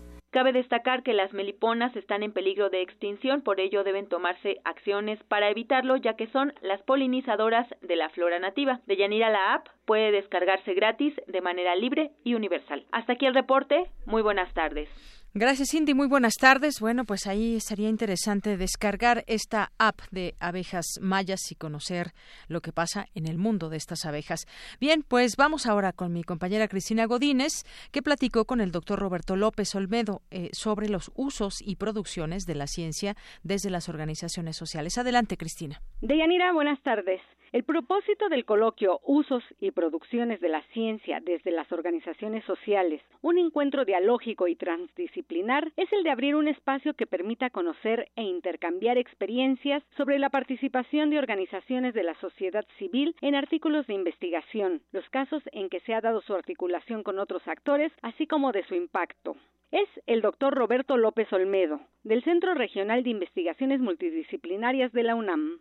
Un evento que trata de visibilizar un fenómeno que no había sido tan evidente, ¿no? O sea, había como supuestos que es la participación de organizaciones sociales en procesos de producción científica. Este coloquio es producto de un proceso de investigación y bueno, es sumamente relevante porque es una de las formas en que se ha hecho llegar la actividad científica a la solución de los problemas sociales. La segunda parte del título dice un encuentro dialógico y transdisciplinar y justamente tiene que ver con esta parte de integración, no nada más de las organizaciones de la sociedad civil con la academia o al revés de la academia con las organizaciones civiles, sino que el estudio refleja la participación de una gran cantidad de actores.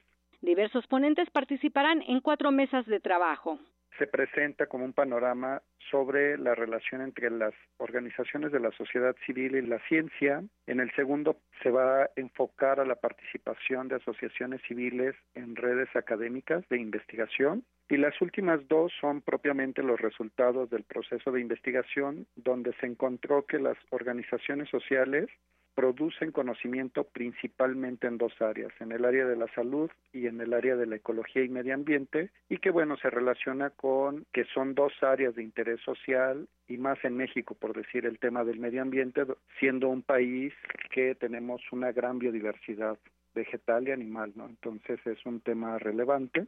Y en salud, bueno, los médicos dando la batalla, ¿no? Entonces es un tema bastante interesante. Deyanira, el coloquio será el 20 de junio a partir de las 10 de la mañana en el auditorio del CRIM en Cuernavaca, Morelos.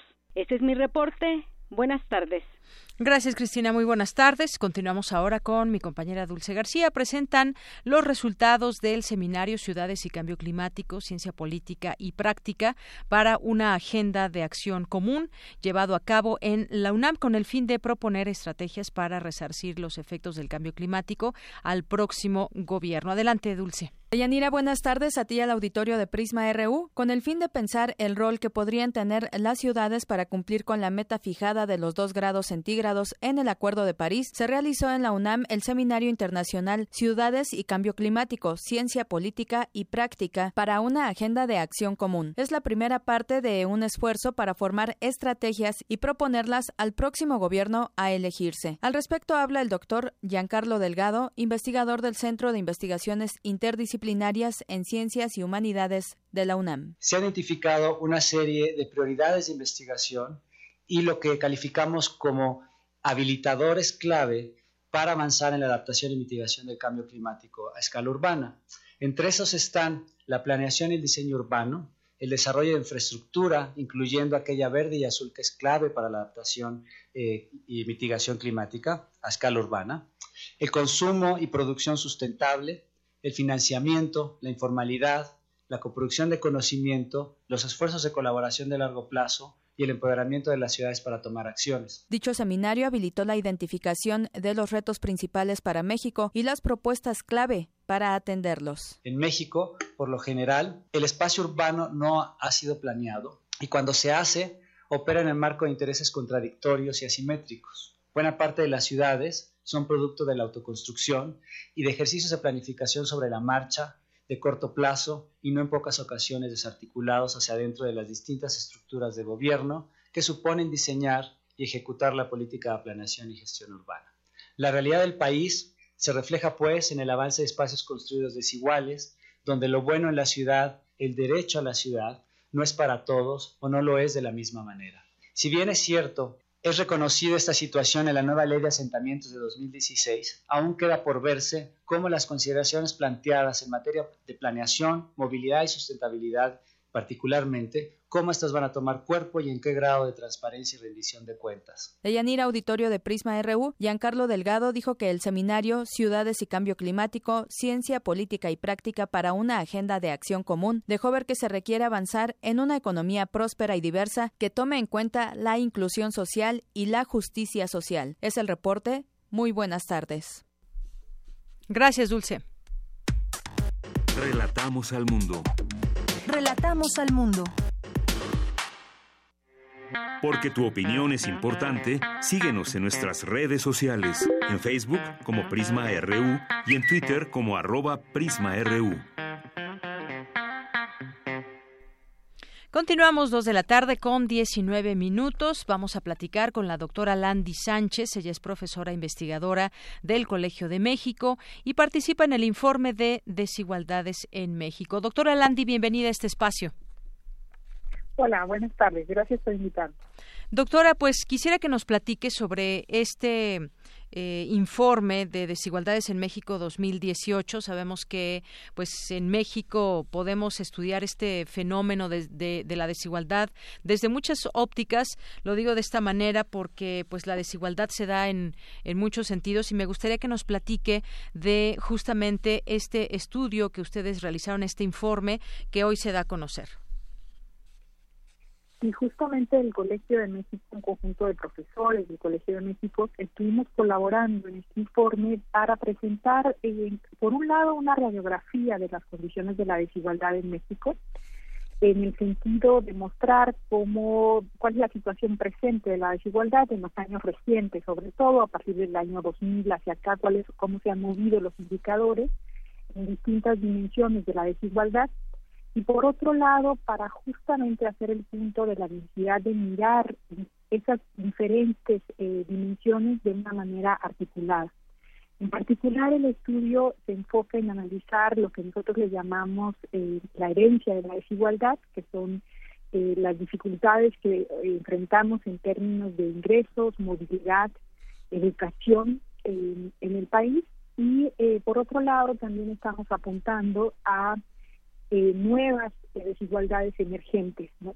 que tienen que ver con eh, cambios en los procesos migratorios en México, eh, cambio climático, y lo que nosotros también llamamos ejes transversales de desigualdad, que son el género y la desigualdad territorial.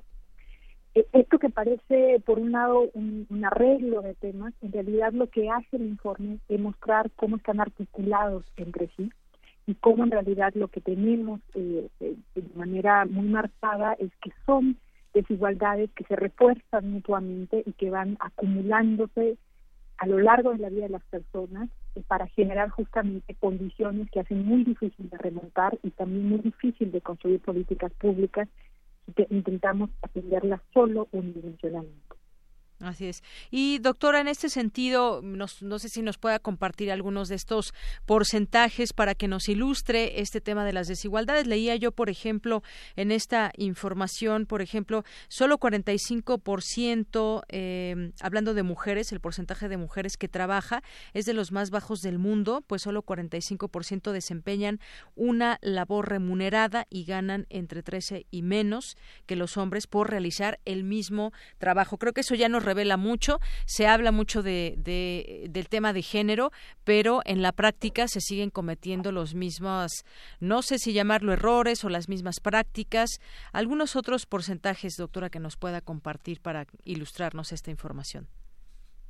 Sí, como tú bien apuntas, el, el, documento lo que muestra, digamos, es un conjunto de brechas existentes en el país y quizás lo que es todavía más alarmante es el tema de que aún cuando ha habido mejoras en distintos indicadores, también lo que podemos observar son, eh, digamos, una disminución de la desigualdad, pero esa disminución es por a, la baja, es decir, eh, los que estaban un poco más arriba han reducido sus ventajas, ¿no? no porque necesariamente hay una mejora en las condiciones. Entonces, algunos de los indicadores que tú señalas son indicadores que tienen esa doble lectura eh, de cierto optimismo, pero con mucha conservación, con, muchos eh, temas sobre los cuales llegar. Por ejemplo, en el caso de las mujeres, lo que nosotros observamos en un recientes es un incremento en la tasa de participación de las mujeres, pero es un incremento sumamente lento si lo consideramos ah, en razón del crecimiento o de, los años en educación de las mujeres, ¿no? Eh, se ha aumentado mucho la participación de las mujeres en educación, ahora las mujeres son una parte importante de la matrícula universitaria, de hecho la mayoría, y sin embargo eso no se refleja en participación, en una subida rápida de la tasa de participación laboral de las mujeres, ¿no? como eso tenemos otros indicadores en términos, por ejemplo, de la movilidad social, de la disminución de los ingresos salariales de aquellos que están más educados y eh, un estancamiento de algunas condiciones, en, sobre todo en los mercados laborales, en términos de una mayor precarización, incluso de aquellos que podrían considerarse privilegiados en términos de su educación, por ejemplo. Así es, eso es un, por una parte. Me llama la atención también el, el tema del cambio climático. ¿Ahí qué, qué, qué reveló este estudio, doctora? Bueno, justamente ese, ese es el área en la, en la que yo trabajo y eh, lo que lo que lo que quisimos hacer con el informe es eh, traer el tema ambiental al centro del estudio sobre las desigualdades en lugar de pensarlo siempre como un eh, como un tema que es posterior. Una vez que hablemos de los temas económicos, una vez que resolvamos el tema de las desigualdades, entonces miraremos lo ambiental. Queríamos mostrar que justamente la sustentabilidad es un eje central para mejorar las condiciones de vida de todo, pero que además el cambio climático lo que está produciendo hoy en día es, por un lado, reproducir desigualdades existentes. Sabemos, por ejemplo, que las poblaciones más pobres están, son más vulnerables a ciertos eventos por donde se localizan, por las condiciones con las que viven pero que además eh, el cambio climático genera nuevas desigualdades. Porque eh, lo que estamos experimentando ahora es una serie de cambios en la temperatura, en la precipitación, en la ocurrencia de eventos de desastres, ante los cuales necesitamos eh, tener un conjunto de capacidades, digamos, como hogares, como individuos, pero también institucionalmente, y esas capacidades no están igualmente repartidas en el territorio, entre los hogares, para responder específicamente a esos riesgos ambientales. Entonces, lo que estamos esperando, o, si las cosas se mantienen como van, es que no solo se van a reforzar las desigualdades existentes en términos de ingreso, de género, de etnia, sino también emergerán nuevas desigualdades precisamente en función de cómo los riesgos climáticos están distribuidos en el país. Muy bien, eh, esto por una parte también eh, tocando el tema del cambio climático. Leía yo que en este informe también se concluye con una sección que revisa las plataformas electorales de los partidos y las coaliciones para identificar las referencias a las distintas desigualdades y las medidas que se proponen para atenderlas. Ahí, ¿qué es lo que, lo que nos puede compartir, doctora? Bueno, justamente eh, lo que mostraba el estudio es que la desigualdad aparece en todas las plataformas, es un tema que se identifica eh, correctamente como un tema importante. Sin embargo, muchas de las propuestas son todavía vagas respecto tanto de identificar cuáles son las dimensiones de la desigualdad, cómo es que deberían articularse, pero sobre todo en términos de cuáles deberían ser los ejes, digamos, de las acciones para atender esa desigualdad en, mucho, en muchas ocasiones los propios, las mismas plataformas eh, parecen utilizar equivalentemente el tema de los conceptos de pobreza y desigualdad, pero en realidad son dos conceptos distintos, ¿no? Sí. Y entonces justamente las, el tipo de políticas que proponen eh, tienden a dirigirse al tema de pobreza, pero no necesariamente a que las oportunidades y los recursos están distribuidos desigualmente. Así es, doctora. este, sí, sí dígame. No, O sea que justamente eso es lo que hace el, proyecto, mostrar esa la necesidad de acotar eh, la política pública para poder ser mucho más eficiente. Y justamente, doctora, en el próximo debate, que ya es el último, se tocará este tema eh, de cómo acabar con la pobreza y la desigualdad. Veremos ahí, escucharemos las propuestas y pues ya nos tocará también analizarlo. Pero como usted dice, es interesante entender, no es lo mismo pobreza que desigualdad y además, pues bueno, parece ser que no lo están entendiendo por las propuestas que conocemos de los candidatos, que no logran pues concatenar todos estos conceptos y la manera en cómo se podría terminar con la desigualdad y con la pobreza. Parece ser que de, de pronto todo se reduce a programas sociales y no es solamente así.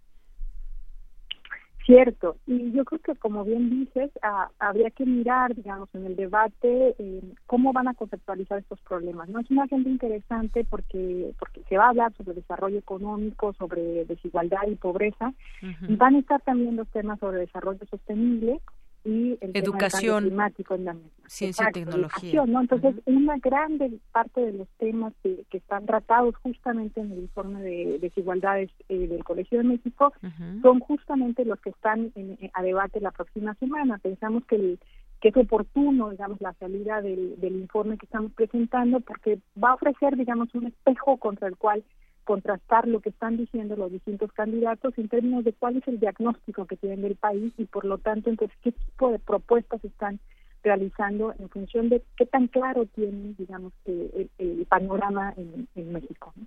Eso es muy importante. Primero tendrán que contextualizar. Tenemos un contexto diferente en varias partes de, del país. La desigualdad o la pobreza eh, se mide de manera diferente en cada, en cada lugar o los resultados más bien son diferentes.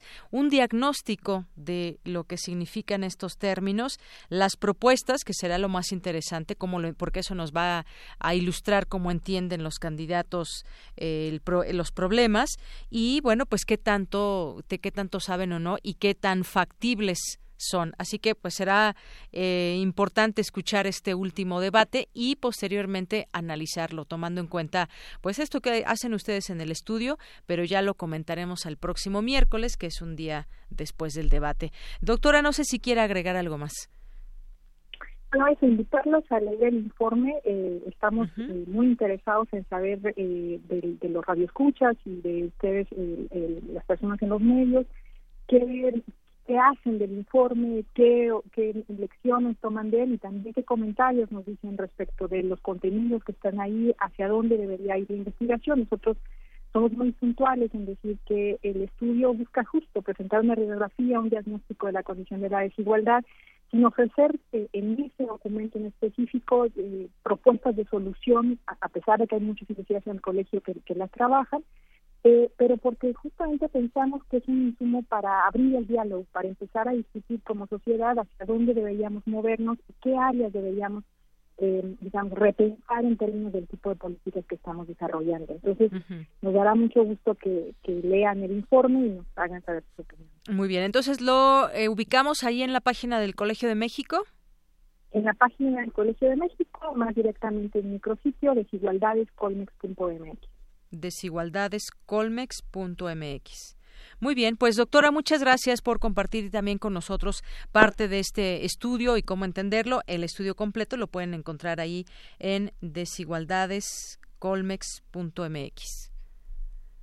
Muy bien, muchas gracias, doctora. gracias. Hasta luego. Gracias, Deyanira. Hasta luego. Buenas tardes, doctora Landy Sánchez, profesora investigadora del Colegio de México, participa en el informe de desigualdades en nuestro país. Queremos escuchar tu voz. Nuestro teléfono en cabina es 55 36 43 39. Continuamos dos de la tarde con 32 minutos. Es tiempo de irnos a Cantera RU con mi compañera Virginia Sánchez, que en esta ocasión entrevista a Andrea Hernández y ella nos dice qué de Andrea Hernández debemos conocer. Andrea Hernández Jaramillo es estudiante de biología en la Facultad de Estudios Superiores Zaragoza y es la última integrante que presentamos del equipo que obtuvo el primer lugar en el tercer concurso de estudiantes fija 2018 Diseña un jardín con su propuesta Jardín Sensorial, el cual podrá apreciarse por tiempo indefinido en el Jardín Botánico del Bosque de Chapultepec. Conozcamos más a esta vital y brillante universitaria. Mi nombre es Andrea Hernández Jaramillo. Nací el 11 de marzo de 1996 en la Venustiano Carranza. Yo jugaba de todo, tenía, bueno, yo me crié con puros niños, entonces jugábamos a las bicicletas, jugábamos a carreras, jugábamos quemados, pero a lo que más me gustaba jugar cuando era chiquita era meterme al jardín de mi abuelita y empezar a agarrar todas las alimañas que tenía allí y no sé, de repente hacía mis pastelitos de tierra con hojas. Claro que me llevé una buena regañada de repente, ¿no? Por arrancar las flores, pero lo disfrutaba mucho, me abstraía de, de todo. Yo creo que mi interés por la biología se despertó principalmente por mis clases de ciencias naturales en la primaria, porque tenía unas maestras excelentes y yo disfrutaba también mucho ver el programa de Sabuma Fu y buscando bichos con Roberto Rojo. Entonces cuando yo era pequeña decía, voy a ser veterinaria. Pero cuando crecí, las circunstancias me pusieron en, un, en una opción técnica de propagación de plantas y señales verdes y dije, de aquí soy. Me gustó mucho. Yo ingresé a la UNAM en el CCH Oriente, la media superior. Era muy gracioso porque yo ignoraba realmente a dónde quería ir, ¿no? Yo solamente sabía que quería un lugar con el programa de estudios amplio, que aún no me cerrara o me sesgara algo. Entonces elegí el CCH Oriente y allí fue que cursé esta opción técnica de propagación de plantas y señales verdes. Al momento de elegir carrera yo estaba en un dilema muy grande, ¿no? Estaba entre teatro o biología. Y metiéndome a talleres, a cursos dentro de CCH, dije me encanta el teatro, pero la biología también me llena. Entonces brinqué hacia biología. En esta opción técnica fue muy gracioso porque nos sorteaban jardines para poder mantenerlos un año, ¿no? Vivos y diseñar o mejorarlos, meter más planta, darles mantenimiento principalmente. Entonces, cuando hicieron el sorteo de los jardines, había uno de cactáceas y yo no conocía las cactáceas, entonces estaba que no me toquen las cactáceas, que no me toquen las cactáceas, poniendo changuitos. Que me tocan las cactáceas y me enamoré, me enamoré definitivamente.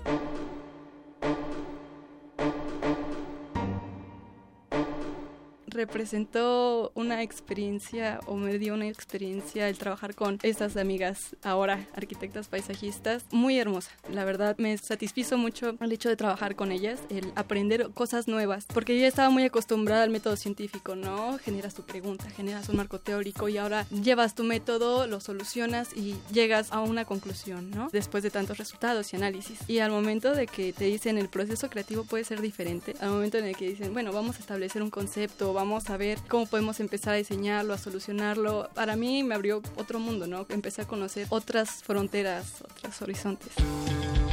En mis escasos tiempos libres, me gusta mucho visitar museos. Uno de mis favoritos es el Museo de Arte Moderno, que está en Chapultepec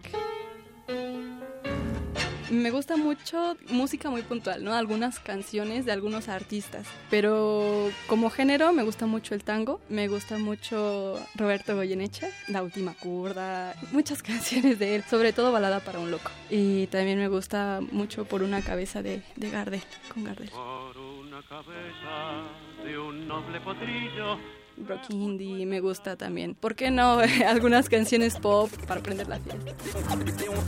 Yo te regalaría un viaje al centro de la Tierra de Julio. Me gusta mucho. Es como es la vida. De repente crees que hay problema tras problema tras problema, pero al final puede solucionarse. Al final hay una salida del centro de la Tierra. Sonará muy gracioso, ¿no? Un biólogo diciendo o hablando de esto. Eh, le agradezco a Dios por darme a mi familia que es tan maravillosa, porque esta familia siempre me ha apoyado mucho en todo. Siempre ha sido muy impulsora conmigo. Eh, agradezco mucho también a mi familia por todo eso, a mis hermanos y a estas hermosas arquitectas que me invitaron a trabajar con ellas.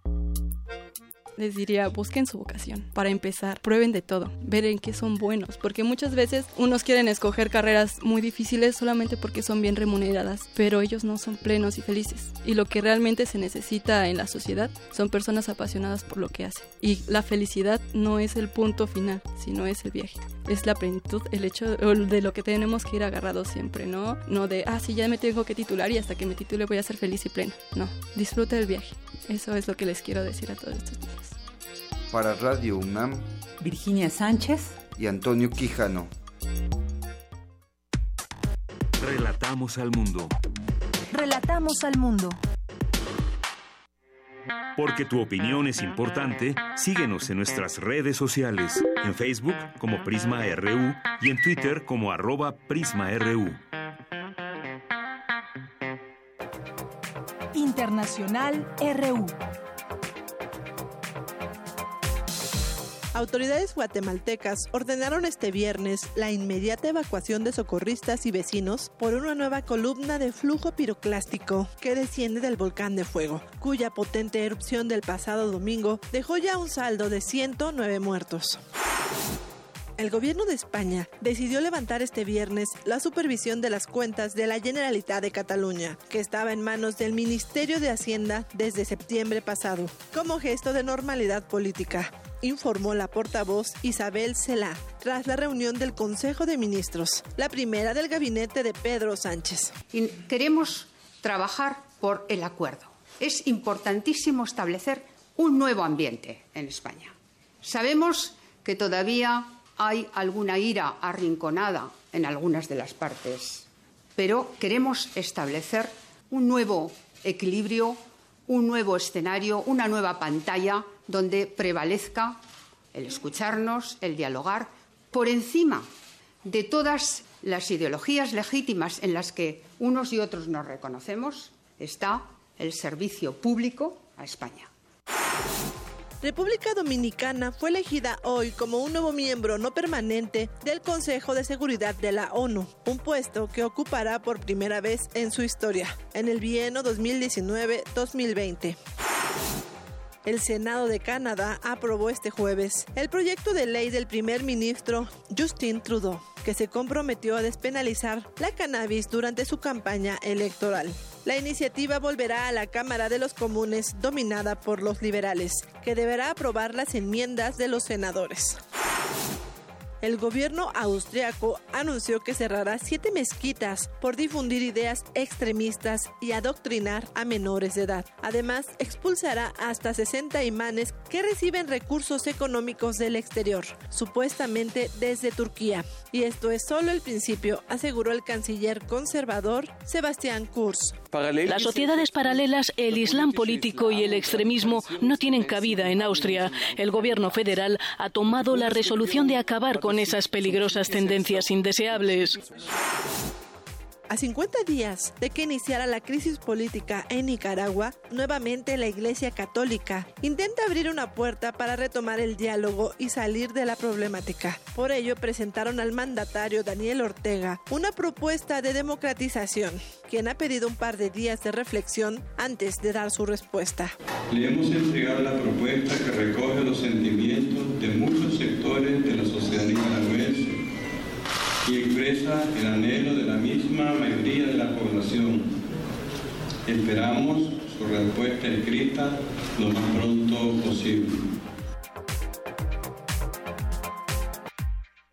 Queremos escuchar tu voz. Nuestro teléfono en cabina es 55 36 43 39. Melomanía RU. Bueno, pues ya estamos en Melomanía RU hoy que es viernes y nos acompaña, como todos los viernes, Dulce Wet, jefa de discoteca de Radio UNAM. Dulce, ¿cómo estás?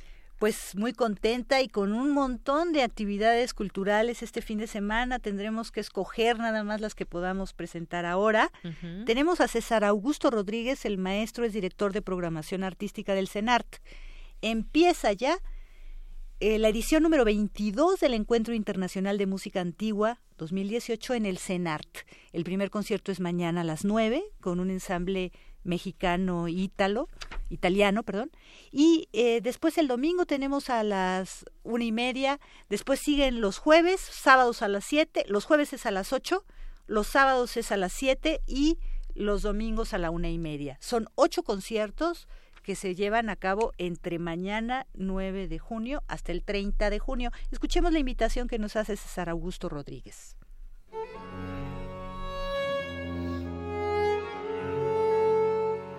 Bienvenidos amigos melómanos de Prisma RU.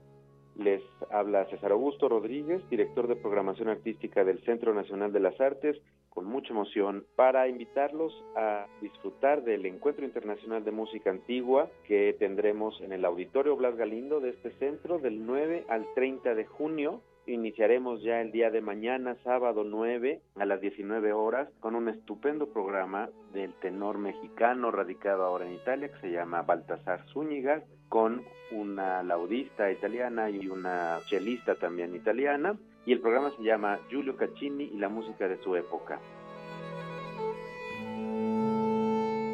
En este encuentro tendremos ocho conciertos con músicos de Italia, de Argentina, de Países Bajos, de El Salvador, de España, Japón, México y Reino Unido. Vamos a tener una diversidad de programas muy importante no se lo pueden perder y además todo rodeado de un entorno muy agradable en el Centro Nacional de las Artes con sus edificios maravillosos, con sus jardines increíbles, muy cerca del Metro General Anaya y quien viene en automóvil, el estacionamiento es gratuito.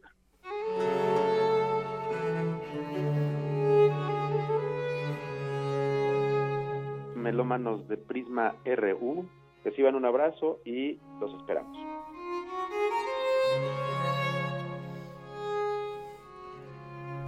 Este primer barroco eh, que estamos escuchando, la música de Caccini, pues es una maravilla y el tenor es muy bueno. También el ensamble del domingo es este es mixto, pero hay un hay mexicanos y la Fontegara en esta edición cumple 30 años. También está la Academia de Música Antigua de nuestra Facultad de Música de la UNAM, en fin, no dejen de ir. Y nos vamos entonces de lo antiguo a lo moderno, porque todavía tenemos El juego de los insectos, la ópera que está estrenando con gran elenco, más de 200 músicos en escena, Federico Ibarra, compositor nacido en 1946. Y este, esto está en Bellas Artes el domingo a las 5 o el próximo martes 12 a las 8 de la noche. Pero, ¿qué tal si escuchamos al propio Federico Ibarra este, haciendo la invitación a esta apuesta?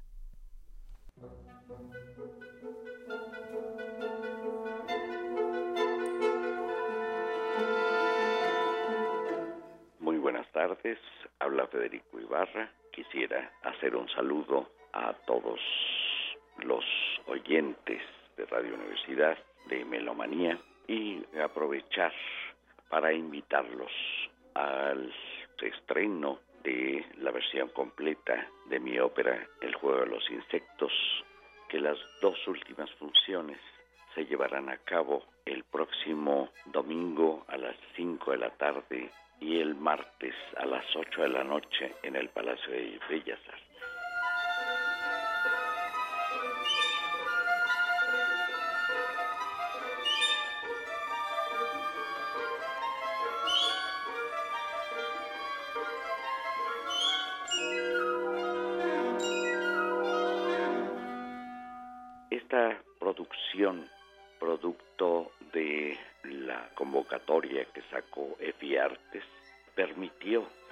Cabo hacer esta ópera que es una ópera de gran formato y que está reuniendo a todo un elenco verdaderamente excepcional. Todos los cantantes que intervienen en esta ópera son mexicanos afortunadamente.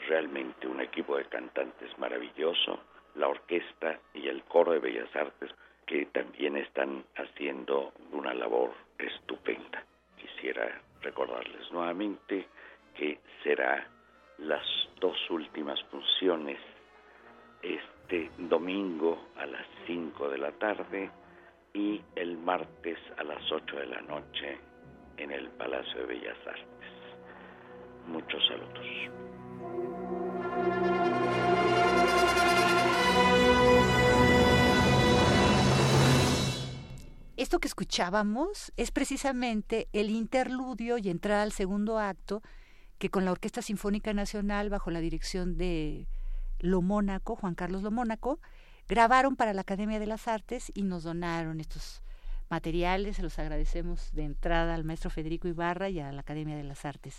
Y bueno, seguimos con los cuartetos de la integral de los cuartetos de Ludwig van Beethoven. Yo estoy muy emocionada porque los he seguido todos. Y entonces estos más de 17, porque son 17 más la gran fuga, nos plantean, es, es como una bitácora de todo lo que le sucedió a este gran genio a lo largo de su vida. Y entonces vamos a escuchar el primer cuarteto de los seis primero opus 58 que escribió al estilo clásico, estilo Haydn, inclusive este como fue su maestro por algún poco tiempo, pues se los dedica a él. Y también el opus 130. Este ya es un cuarteto cuando él está totalmente sordo. Tenemos a la segundo violín del el cuarteto José White, quienes están aventando esta gran aventura en el Colegio Nacional, coordinado por Mario Lavista, y nos hace la invitación a este penúltimo concierto de la integral de los cuartetos de Beethoven. Escuchémosla.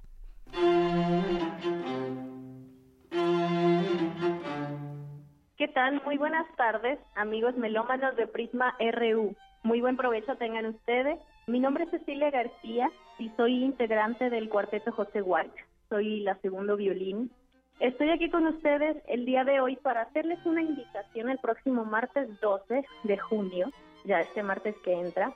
Hemos estado teniendo una serie de conciertos del ciclo de Beethoven y este es nuestro penúltimo concierto en el que ustedes tendrán la oportunidad de escuchar dos cuartetos con un gran contraste ya que vamos a tocar el primer cuarteto de los Opus 18, que es el primer grupo de cuartetos que escribió Beethoven, y vamos a compararlo con un Opus 130, que es ya de sus últimas obras escritas.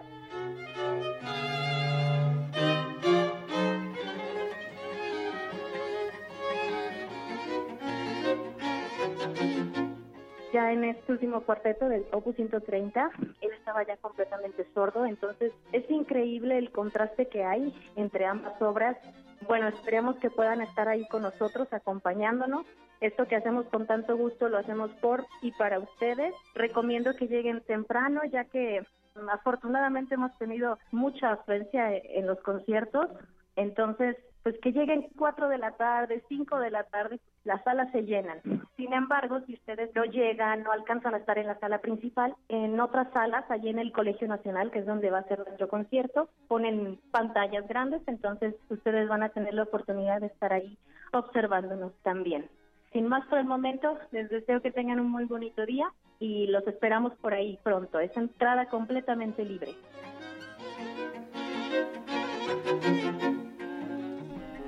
Y bueno, ahora tenemos también una invitación de todo un elenco. Están Edgar Olvera e Iván Navarrete. Ellos son artistas plásticos, pero también artistas sonoros. Iván Navarrete ha estado en testimonio de oídas esta semana. La semana que entra, Edgar Olvera es un programa que se transmite a la una de la mañana aquí por FM y se trata de que nos hablen su relación con los sonidos, con la música en este caso, estos dos artistas están haciendo esta, este testimonio también como una invitación a un encuentro, el tercer encuentro interdisciplinario de escultura sonora y música experimental, que se va a llevar a cabo en el CIEM. Esto es al sur de la ciudad, en San Jerónimo Aculco, en Jalapa número 5. Esto tiene eh, este talleres, conferencias y es todo un encuentro gratuito y se lleva a cabo el próximo viernes 15 y 16. Pero como vinieron cuatro, Edgar Olvera, Iván Navarrete, José Julio Díaz Infante, que es el director académico del CIEM, y Coral Sayas, que es la directora general, pues vamos a escuchar eh, unido sus comentarios, su invitación a eh, sonidos que tienen estas esculturas Bachet, de las que Iván Navarrete está haciendo su doctorado en culturas Bachet. Este, es muy interesante escuchar también esto. Los invitamos a que estén atentos y también sigan testimonio de oídas.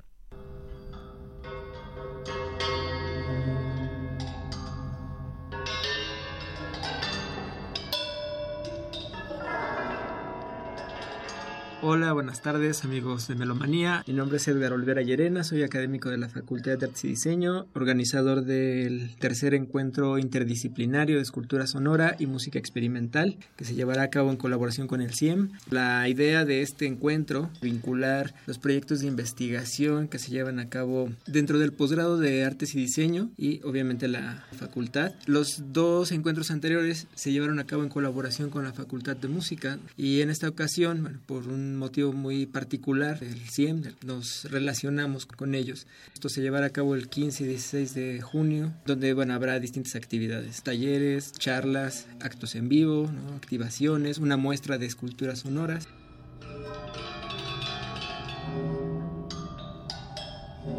Soy Iván Navarrete, alias Phonographic. Soy de los organizadores de este encuentro de escultura sonora. Eh, yo estoy haciendo mi investigación precisamente sobre la escultura sonora Bachet, que bueno, fuimos a encontrar un instrumentario dentro de las instalaciones del CIEM. Nos parece un pretexto fundamental para acercarnos a la institución, para reactivar este instrumentario que, bueno, en realidad lo han usado durante 30 años, lo han usado con fines educativos. Un poquito de la intención de la investigación, recuperar estas piezas originales de los hermanos Bachet que están, que están en México. Es el único instrumentario en, en América Latina que además ha sido utilizado en forma empírica, está alejado un poquito del sistema que se usó en Francia. Hay 100 instituciones en Francia que todavía utilizan el instrumentario, pero en México pues se ha desarrollado a partir del 100, ¿no? Entonces es un poquito recuperar esto, potenciarlo. Estamos invitando a muchos artistas sonoros, a escultores sonoros, a que conozcan el instrumentario, a que puedan desarrollar nuevas propuestas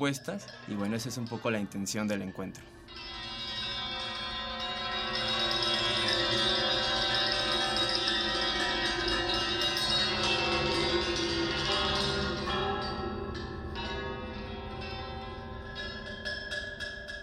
Amigos de Melomanía y Prisma RU, les saluda José Julio Díaz Infante. Ustedes se preguntarán qué es una escultura sonora. Es una escultura, pero que está hecha de, manera que produzca sonido. Hay muchos tipos diferentes de esculturas sonoras. Algunas se accionan de manera percutiva, algunas otras a través de frotamientos de sus diferentes partes. Incluso hay unas que se activan con el viento. Haciendo un poco de historia, en los años 80, la maestra María Antonieta Lozano, eh, fundadora y directora del CIEM por muchos años, adquirió todo un set de instrumentos directamente de los hermanos François y Bernard Bachet, que recientemente fallecieron hace un par de años, y los trajo a México y desde aquel momento empezó a trabajar con ellos para la estimulación temprana a través del sonido con niños desde 18 meses. Esta labor la hizo con Sara Condés. El CIEM se ha relacionado con las esculturas sonoras Bachet con la parte pedagógica, para hacer creaciones con los alumnos de composición. Ya en el área profesional ha habido bastante buenos resultados. El maestro Enrico Chapela hizo varios conciertos con sus alumnos con composiciones específicamente diseñadas para estos instrumentos, como los que tendremos en este encuentro.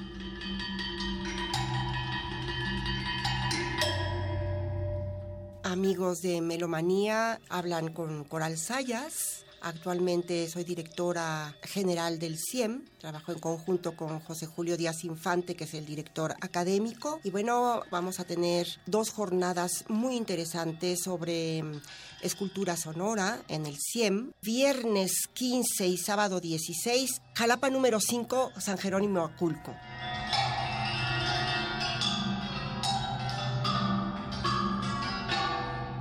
El registro de los talleres se puede hacer a través de las páginas de Facebook, en el caso del Laboratorio de Arte y Diseño Intermedia, o bien de eh, la página del CIEM.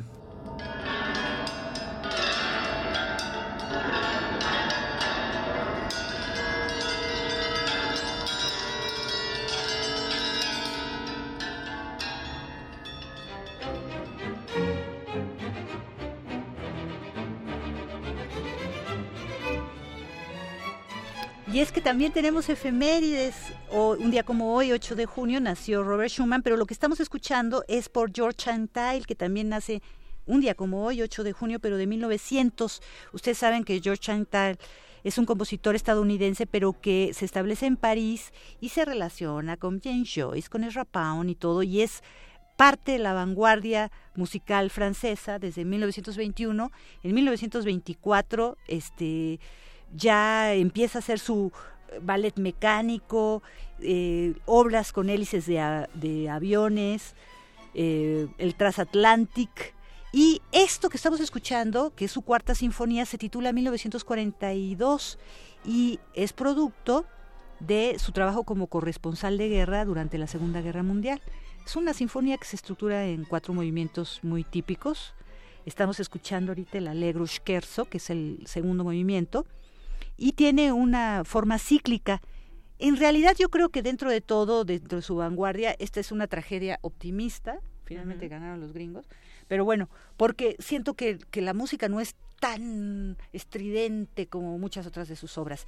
Y nos vamos también con los boletos. La OFUNAM tiene tres pases dobles para su concierto este fin de semana, para mañana sábado 9 de junio a las 20 horas.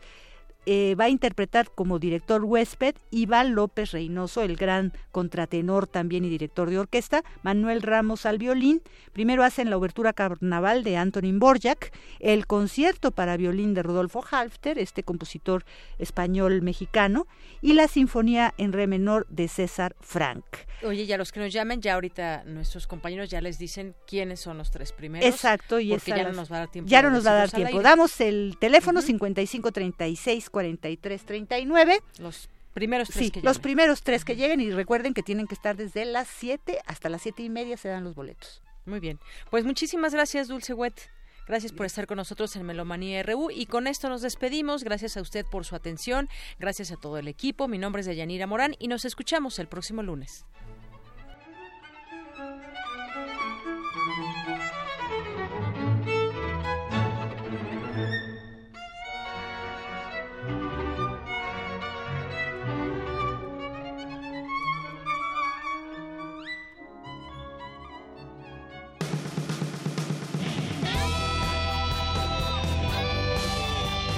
Prisma RU. Relatamos al mundo.